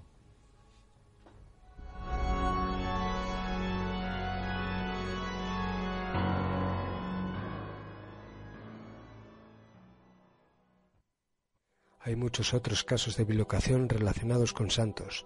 En el año 1500, el fraile italiano San Francisco de Paula exhibió con cierta frecuencia su capacidad. A veces durante sus sermones era visto por sus ayudantes atendiendo simultáneamente las tareas del monasterio e incluso dos de sus cuerpos cocinando al mismo tiempo.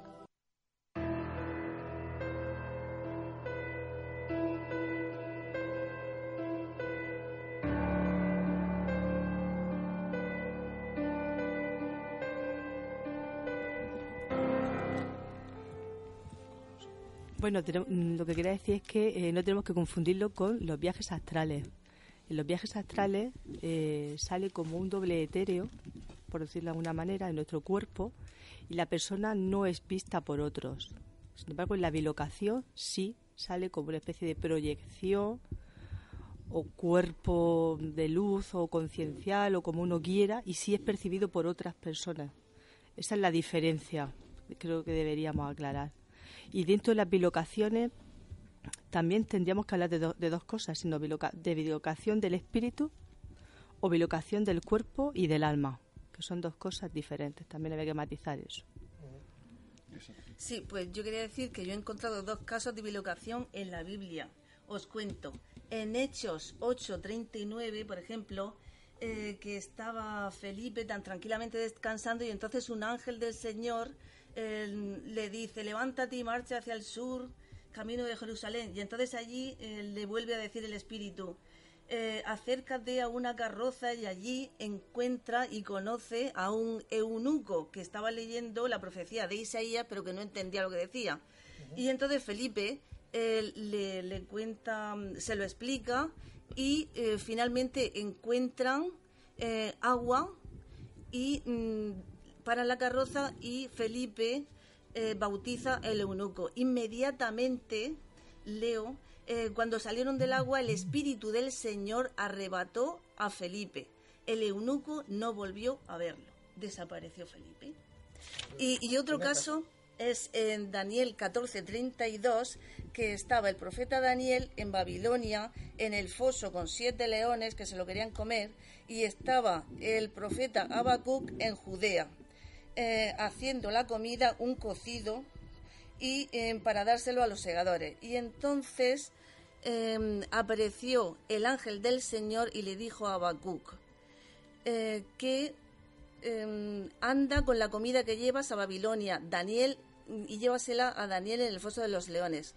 Eh, replicó a Habacuc, Señor, nunca he ido a Babilonia. Total, que, que va eh, con el ángel del Señor y después le da la comida y Daniel se puso en pie y se lo comió y el ángel del Señor volvió a llevar inmediatamente a Habacuc a su sitio y ya está y desapareció de pronto, le dio de comer y se fue. Y en otras culturas eh, también hay, como mm, ha dicho la compañera, el Doppelganger tan, tan famoso en alemán, el K que ha dicho Paco, mm, ¿verdad? El- en la cultura nórdica está el Bardoher y también yo hablaría que en el Tíbet está la famosa tulpa, que sería el equivalente al TFG tibetano. Entonces, cuando tú alcanzas ya casi la iluminación, en, un ritual con 12 monjes, eh, maestros, pues intentas eh, crear la- una tulpa, ¿verdad? Que es como, como una proyección, como un doble, y hay incluso vídeos, tutoriales en internet para hacerte tu tulpa. Yo no lo he hecho todavía porque me viene de da miedo, pero que se puede hacer. Es cuestión, cuestión de conceptos, claro, y matices técnicos, pero claro, lo que lo del arrebatamiento no necesariamente implica desdoblamiento, ese desdoblamiento que provoca la bilocación. Es parecido, puede ser que tenga un una connotación religiosa, que cada, problema es que cada persona tendemos a ver esto desde un punto de vista diferente, por eso el debate siempre estará abierto y es bueno. Pero exactamente y concretamente lo que es los casos recientes que hemos tenido en el siglo XX, los casos estos del, desde el siglo, sobre todo de la, de la- la edad de oro, desde el siglo XVII para acá hemos tenido numerosos casos de figuras, personajes religiosos y no son exactamente, no eran exactamente, por lo menos los testigos presenciales, hay muchos. Lo más curioso es que estos casos están bien documentados también, ojo, tenemos muchos testigos alrededor de estas personas. No son exactamente como te los narra el Antiguo Testamento. Eso sería otro tema de debate, pero, pero quizá haya una conexión, como decía Mer- Mercedes, quizá exista una conexión intrínseca y, estemos hablando de- del mismo tipo de fenómeno espiritual donde, claro, hay una mm, la, intervención del ángel. Muchas veces existe la intervención de ese, de ese personaje. Lo importante en estos casos es que dentro de, lo, de lo difícil que es, que es probar el fenómeno de la bilocación, sí que es importante al menos que se tengan testimonios y testimonios fidedignos. Entonces, en, los procesos de canonización de, de, de los santos hay una investigación rigurosa. Sabéis que existe la, la figura del abogado del diablo, ¿no? que es el que se encarga de desmontar ¿no? todo lo que los testigos aportan, es el, digamos el defensor del diablo, el encargado de demostrar que la tal santidad supuesta no, no, no se daba.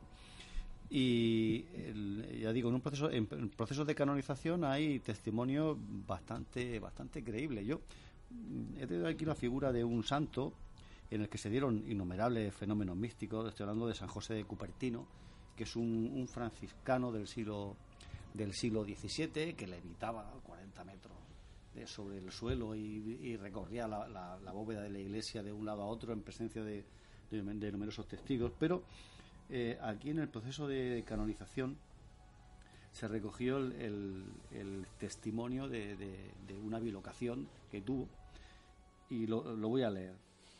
Eh, San José de Cupertino asistió a la muerte de su madre en su pueblo natal sin abandonar el, convento de Asís donde residía a la sazón. Estando ella, la madre, a punto de expirar, gritó con gran acento de dolor. Oh fray, fray José, hijo mío, ya no te veré más. Al instante apareció una gran luz que iluminó la habitación y la moribunda, viendo a su hijo, gritó de nuevo llena de júbilo, Fray José, hijo mío. Pero al mismo tiempo, el bienaventurado se encontraba en Asís y salía llorando de su celda encaminándose a la iglesia a orar. El padre guardián le encontró y preguntó la causa de su llanto. Su respuesta fue, mi pobre madre acaba de morir. La carta que llegó muy pronto confirmó la noticia, pero también se supo que el santo había asistido personalmente a su madre moribunda, y todos esos hechos constan en el proceso de beatificación. Otro, otro ejemplo bastante notable es el referido a otro santo, San Alfonso de Ligorio. Y en el proceso de canonización dice así en las actas. El 21 de septiembre de 1774, estando el venerable siervo de Dios en Arienzo, pequeña villa de su diócesis, cayó en una especie de desvanecimiento. Sentado en su sillón, permaneció cerca de dos días en dulce y profundo sueño. Uno de sus criados quiso despertarle, pero su vicario general, don Juan Nicolás de Rubino, ordenó que le dejaran reposar, aunque sin perderle de vista. Despertándose por fin y llamando un poco con su campanilla, acudieron enseguida a sus servidores. Viéndole grandemente asombrados, ¿qué es lo que pasa? les preguntó. ¿Qué qué pasa? le respondieron ellos. He aquí que hace dos días que no habéis hablado, ni comido, ni dado señal de vida. Vosotros, dijo el siervo de Dios, me creíais dormido, pero no sabéis que he ido a asistir al Papa que acaba de morir. Poco después llegaba la noticia del fallecimiento de Clemente XIV, ocurrida el 22 de septiembre a la una de la tarde, es decir, en el momento preciso en que el siervo de Dios había agitado la campanilla. Y efectivamente eh, el santo fue visto en ambos sitios a la vez por multitud de testigos, dice el proceso de canonización, de cuya seriedad no, no es lícito dudar. Los hechos, pues, parecen eh, gozar de todas las garantías de autenticidad que la crítica más severa puede exigir. Estoy esperando aquí ahora José Ramón que forma parte de la, esa crítica más severa de su, de su, opinión. Hablar a los micros porque si no salimos muy bajo. ¿eh? Hablar hacia los micros. ¿Qué va? Yo la verdad es que estoy sorprendido y la verdad es que tengo en la mejor estima en la buena voluntad que pone el mundo del, del misterio para, para sacar, pues cuando no hay nuevos temas misteriosos para sacar, pues para hacer un revival de temas antiguos que uno creía ya olvidado, de esas cosas que habíamos visto de niños.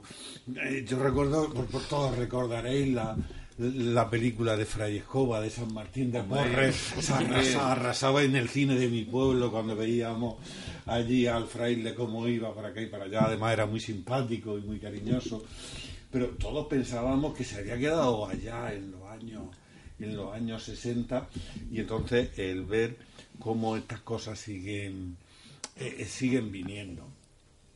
Y yo me esperaba también, la verdad, el que esto se conectase más, pero Paco lo ha cortado de raíz y nadie ha insistido con el tema del desdoblamiento cuántico, porque la cuántica ahora pues, está, está dando está dando una solución o coartada, según como lo quiera uno plantear, pues, pues vale para casi todo. O sea, la, la cuántica he intentado abrir una vía. José Ramón, sabes que he intentado abrir una vía en ese camino, pero bueno, cualquier día me voy a echar de grupo de WhatsApp, o sea que no quería insistir mucho en la, en la física cuántica realmente La, realmente la, física cuántica tiene una explicación muy lógica al desdoblamiento y de hecho ya se ha demostrado en laboratorio de cómo partículas pueden estar en dos sitios a la misma vez eh, y interactuar de igual manera y reaccionar. ¿Seremos nosotros capaces de eso? Claro, yo lo que sobre todo, eh, por lo que han contado aquí los compañeros, eh, de, en cuanto al desdoblamiento, digamos, siempre lo veo asociado a, experiencias, digamos, con la muerte, ¿no? por lo que han contado. Y también es verdad que muchas veces ha pasado que cuando alguien ha, ha fallecido o está falleciendo en ese instante, al mismo tiempo estaba despidiéndose de otra persona. Y, y, cuando esa persona han dicho, eh, ha dicho, he estado hablando con fulanito, tal, dice, imposible, si acaba de fallecer. Entonces, eh, este, eh, es curioso porque siempre está relacionado con con ese fenómeno, ¿no? Con, con, como, con, con la muerte. Conectados de eso. Sí, conectados de eso. Y además, eh, también es verdad que le ha pasado a gente que de algún modo estaba unido sentimentalmente, como los casos que ha contado el compañero, de su madre o, de, o del Papa. Gente a lo mejor que estaba muy conectada y también puede ser eh, como un emisor y un receptor, pues puede ser emisor o receptor, ¿no? Entonces, en ese, en ese, en esos casos que ha contado él, también hay gente que moría y esa persona, al estar unida eh, muy fuerte a la otra, pues automáticamente se, con, un, con una conciencia espiritual muy alta, que por lo que he podido yo leer en internet sobre, sobre la bilocación, pues consiguen eh, estar en dos sitios a la vez. Pero para eso hay que tener una, un, un grado muy alto de, de conciencia, ¿no? Y en cuanto a la física cuántica, yo creo que tiene la, la, la explicación lógica, ¿no? la física cuántica está explicando muchas de, cosas. los, de hecho, eh, dándole la razón, uno de los pocos casos de los pocos casos que hay fuera de la Iglesia Católica de bilocación, el del almirante de Tryon, creo que era, sí, el almirante de Tryon, resulta que muere en el naufragio de su barco en el puerto de Trípoli, con todos los testigos viendo cómo muere heroicamente con el barco y al mismo tiempo le ve precisamente sus allegados en una fiesta en Londres que ha cruzado la estancia al mismo tiempo. O sea, abundando Claro, exactamente pero lo es mismo. que, es que hay otro caso también en la Segunda Guerra Mundial muy similar, el que tú estás contando, que me ha venido ahora mismo a la cabeza, que es el capitán Linde, el capitán del Bismarck, el Lindemann, el buque se hunde, lo- los marineros saltan al agua esperando ser por los británicos y uno de ellos eh, que nada, nada cerca de la proa, ve nada menos que al, capitán del buque, fíjate la, la coincidencia de que el capitán de- decía de niño que su, su mayor deseo era ser marino y algún día hundirse mirando a la bandera. Este marino en el agua dice, cuando me recojan, los ingleses no me va a creer nadie. He visto al capitán eh, eh, ob- obligando al ayudante que saltara al, al agua y él saludando desde la proa mientras el buque se hundía. Es decir, ah, ¿estamos ante casos de, de bilocación también o estamos ante casos de, una especie de fantasmogénesis? Mm, Todo esto mm, requiere, y yo soy partidario de la física cuántica para, para, para, para construir, evidentemente, incluso los médicos están construyendo una hipótesis que algún día creo que serán más que hipótesis, se, se, se podrá con la FM con todos estos temas, podremos sacar alguna punta, espero. Sí, sí, hay un documental muy bueno que se llama ¿Y tú qué sabes? que, que explica todo esto muy bien y hace muchos años además. Entonces, eh, la física cuántica, bueno, yo además el- el- la suerte que vamos a tener este fin de semana en el Congreso a- al, profesor Alfonso eh, Sánchez Hermos- Hermosilla, que lo explica de maravilla además el, tema de la física cuántica con, con la síndone, es por lo que ha comentado también el compañero antes Miguel Guirado, que decía que, que bueno, que, que la, fis- la sábana santa con... eh, ah, pero ha dado un detalle que era eh, impregnándola en plata, ¿no? O en, Sí, en- sales de plata, En al sales de plata. Pero en este caso, el- lo de la sábana santa, ahí no se hubo impregnación en teoría, ¿no?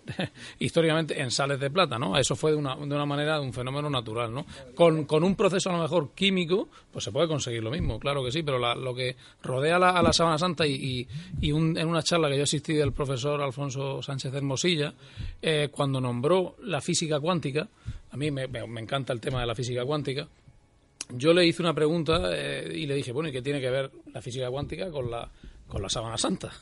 Porque quería que me explicara. Le dice, hombre, pues la, física cuántica precisamente nos está dando las mayores pistas de hacia dónde fue el cuerpo de, de Jesús de Nazaret.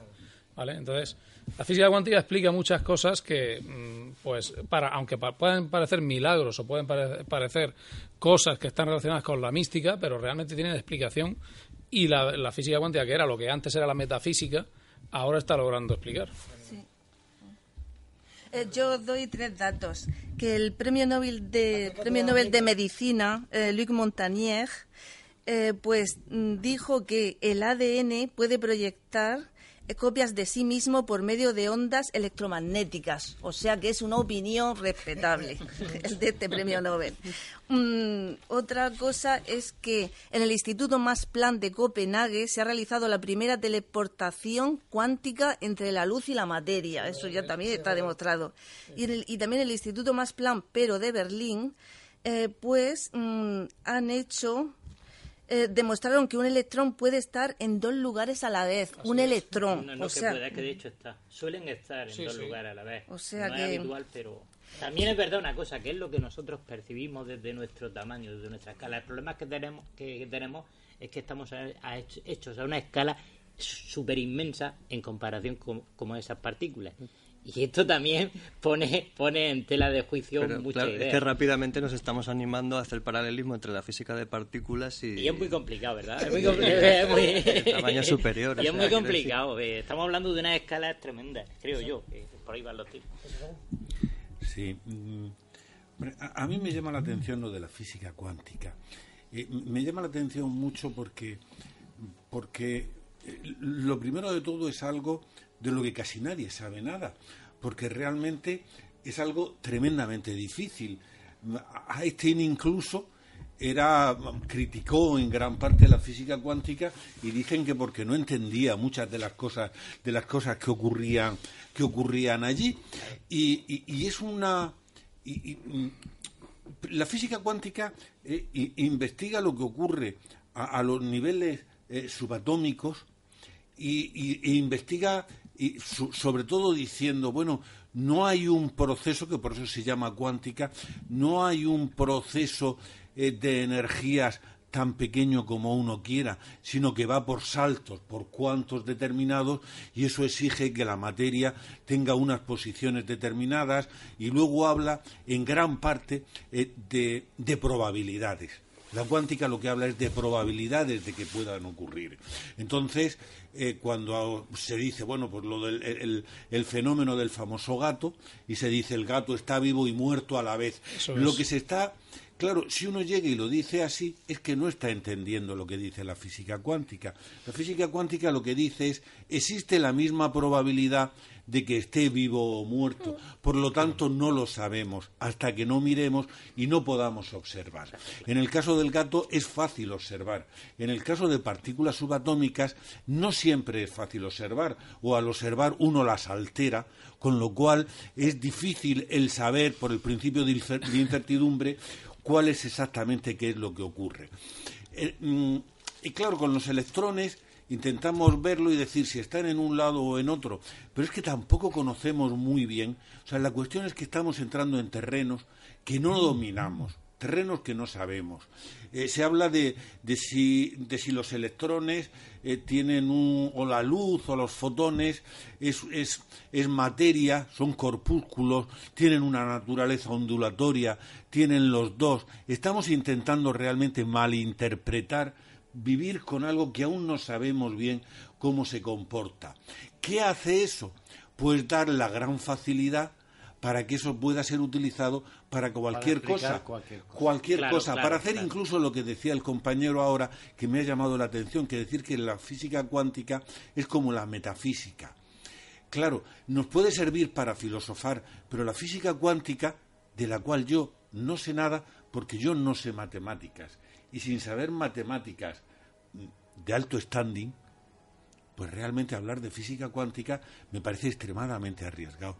Yo lo que quería decir es que se hicieron varios experimentos y que algunos dieron positivo y se convirtieron las personas que tienen esa capacidad de bilocación en espías psíquicos, ¿no?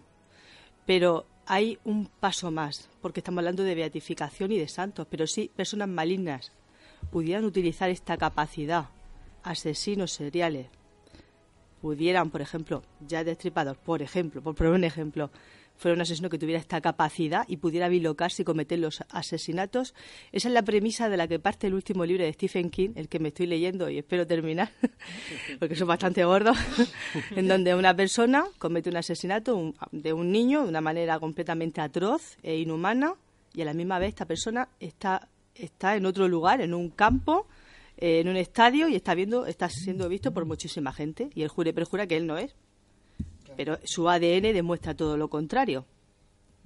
Entonces ahí dejo un poco abierto también No, en el tiene- cine tiene su, tiene su, hay película su ahora explicación clara porque al menos la casuística que poseemos de sobre sobre la bilocación no hay psico-killer ni gente mala. Afortunadamente, todos los casos que tenemos son de gente buena. Incluso gente que... El último caso de Ramona eh, be- en 2008. A lo mejor no se en conocen. fue en proceso de, de beatificación en 2008.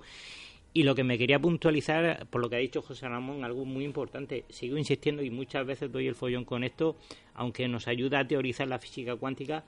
eh, la caja de Rodinger eh, no se va a comportar igual eh, el observador si metes un gato que a un, que a un bilocado. El, eh, el bilocado es visto en la otra punta y es visto por gente que a- no dice dudo he visto. Ese es el problema, que dice aseguro que ha estado aquí y ha hecho esto conmigo. Lo Ese que, ha dicho, lo que ha dicho José Ramón de, de la física cuántica, de que, de que mm, se sabe poco, cuidado, porque el, el CERN, que todos conocemos ahora el CERN, yo por lo menos desconocía que el, el CERN lleva desde el año, eh, otros CERN que hay en todo el mundo, llevan desde el año 60 eh, ya funcionando. A mí me lo dijo el doctor, el, el- el profesor Alfonso Sánchez Hermosilla. Es decir, Sí, no, es lo, se- no era se- lo mismo que, que hay ahora. pero- eh, la gente sabe poco, pero de se- yo creo que la humanidad sabe mucho de la física cuántica ya, porque llevan muchas décadas estudiando. Lo que pasa es que, claro, eh, como bien dice José Ramón, ponerse a hablar de eso sin, sin el conocimiento es una cosa que, bueno, aquí podemos po- podemos decir unas pinceladas, obviamente, ¿no? Porque, claro, y claro, pero, pero la física cuántica eh, está ahí, digamos, ahora arrojando datos. Pero lo que sí se sabe y se, y se enseña en los institutos es que lo que sirve para la física cuántica en tamaño subatómico no es válido para la física normal. Claro, Eso es, digo eso es. Por eso decía yo lo de, hombre, al lanzarnos a hacer paralelismos de la cuántica a... Claro, que somos no, monstruos, somos real, pues monstruos no. al lado de- del electrón. Lo que sí se han hecho No se muchas puede usar para pruebas explicar la bilocación. y Yo se estaba mucho más de acuerdo en lo de momentos dramáticos. Sí, eso es. Eso es. Personas, Momentos de, seres de- queridos y tal. de alta Sí, sí, vibración. yo le vi, o todo- que se claro. estaba muriendo en la otra punta y dices, bueno, eh, y además que, que son todos, me parece que son todos en épocas pretéritas las bilocaciones, ¿no? Casi todos No, los no, casos se han aquí tratado. hay casos más recientes. mayoría- Natusa Evolo, que es una chica que no es religiosa ni nada, y, y ella es de Italia, y se le, apa- le aparece al padre, está en unas terribles condiciones familiares, la madre es prostituta, y el padre pues está intentando sacar un trabajo, eh, vivir en Argentina, y ella se le parece, eh, no recuerdo si son Hay casos de 350 y tantas veces. Hasta de Lenin.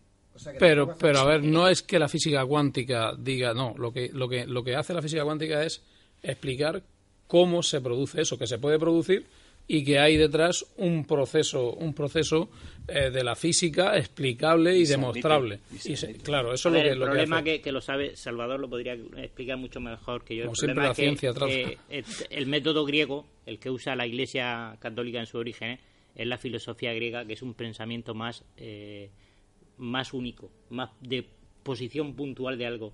Donde, donde, donde lo que ha pasado en el siglo XX, pues lógicamente que ha llegado Planck, Schrödinger, ha llegado Einstein, y de repente se nos ha venido el mundo ese estable y rígido, ese sistema rígido de caja cerrada se nos ha venido abajo. Ahora Claro. resulta que los electrones hacen lo que les sale de la real gana. Y si los observas, hacen otra cosa. Entonces, eso se ha demostrado esos científicamente. parámetros, que según los eh, mires o no, cuando hacen una tú cosa. introduces esos parámetros en la religión, por ejemplo, que es el caso de esta noche, en el tema de la bilocación, y le quieres dar un, un tono de comparativa hacia el punto de vista de un religioso, chocan tremendamente.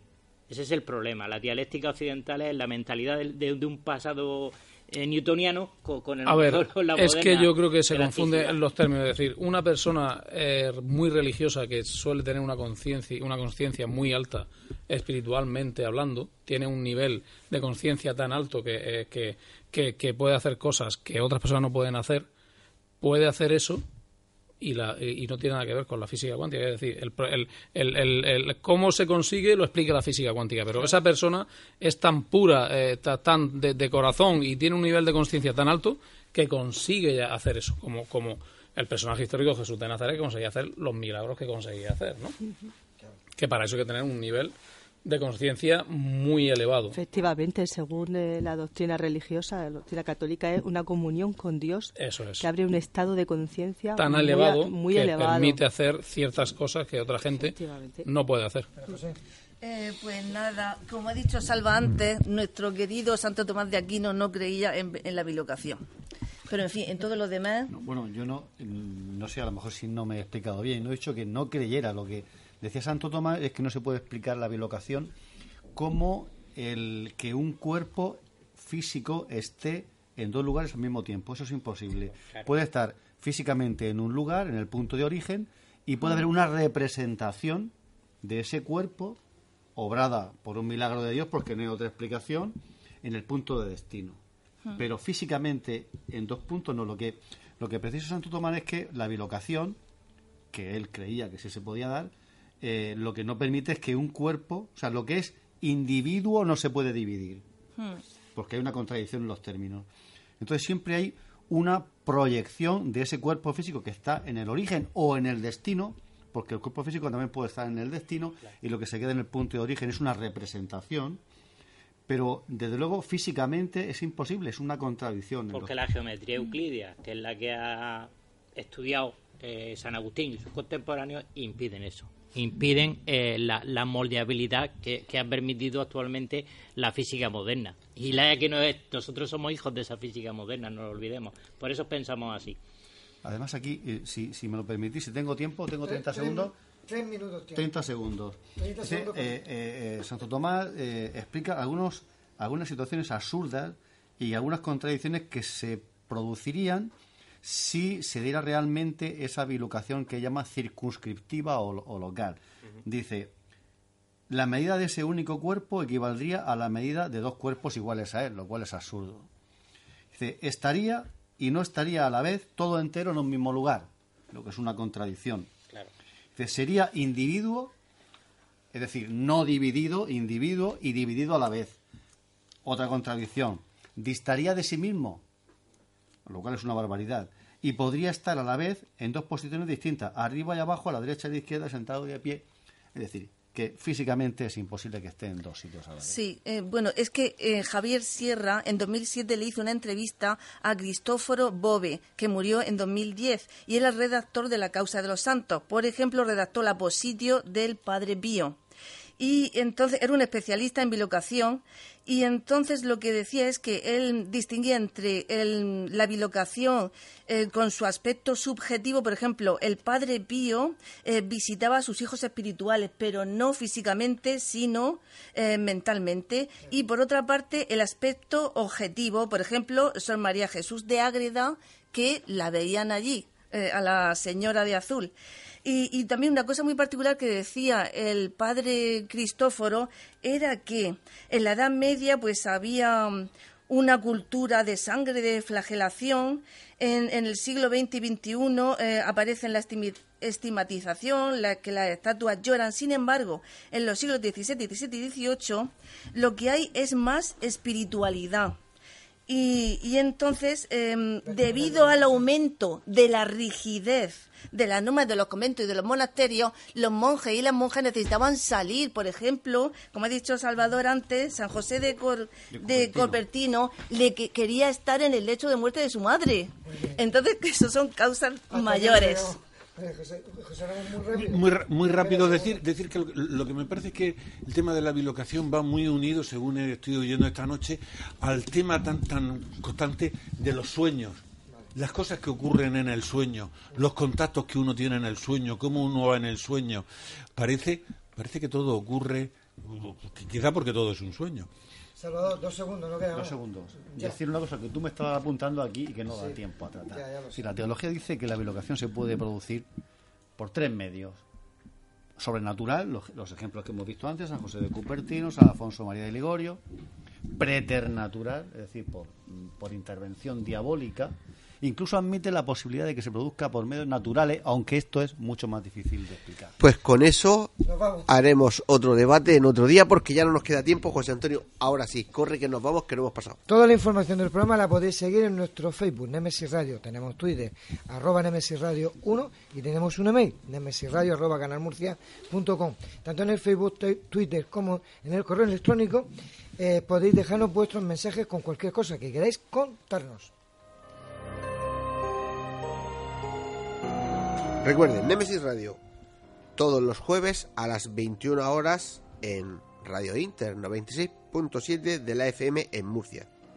Y los domingos también nos pueden escuchar a la misma hora, a las 21 horas y también en el mismo sitio, Radio Inter 96.7 en Murcia. Por internet, ya saben, a través de la web www.lainter968.es.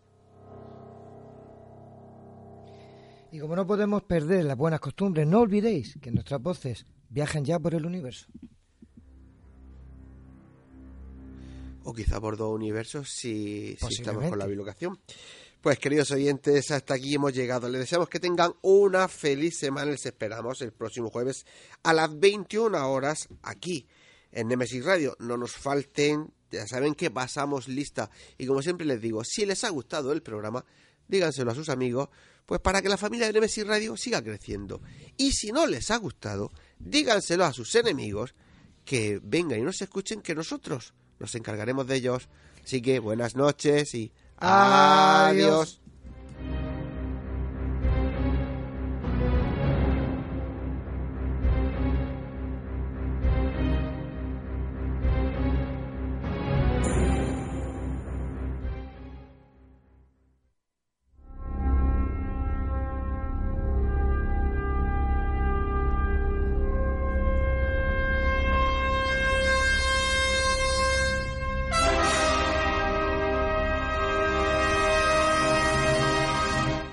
¿Estamos solos en el universo? ¿Quiénes son los verdaderos artífices de las pirámides? ¿Hay vida extraterrestre? De ser así, ¿es posible que ya estén entre nosotros? Psicofonías, Ouija, ¿nos hablan los muertos? Némesis Radio, viajando a lo desconocido, sobrepasando el horizonte de la conciencia. Programa dirigido y presentado por Antonio Pérez y José Antonio Martínez. Todos los jueves y domingos a las 9 de la noche en Radio Inter, región de Murcia.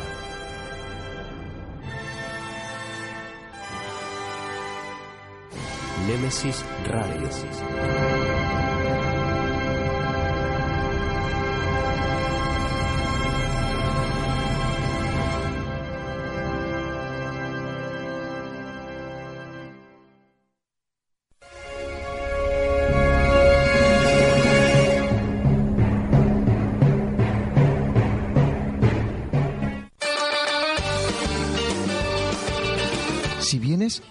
Meseguera se siente. La meseguera se disfruta. Restaurante y Hotel La Meseguera. Por tradición y calidad, no te la puedes perder. Para reservas, al teléfono 968 840352 En la alberca y en Mazarrón, La Meseguera. Todo un placer para disfrutar y sentir. Grupo La Meseguera.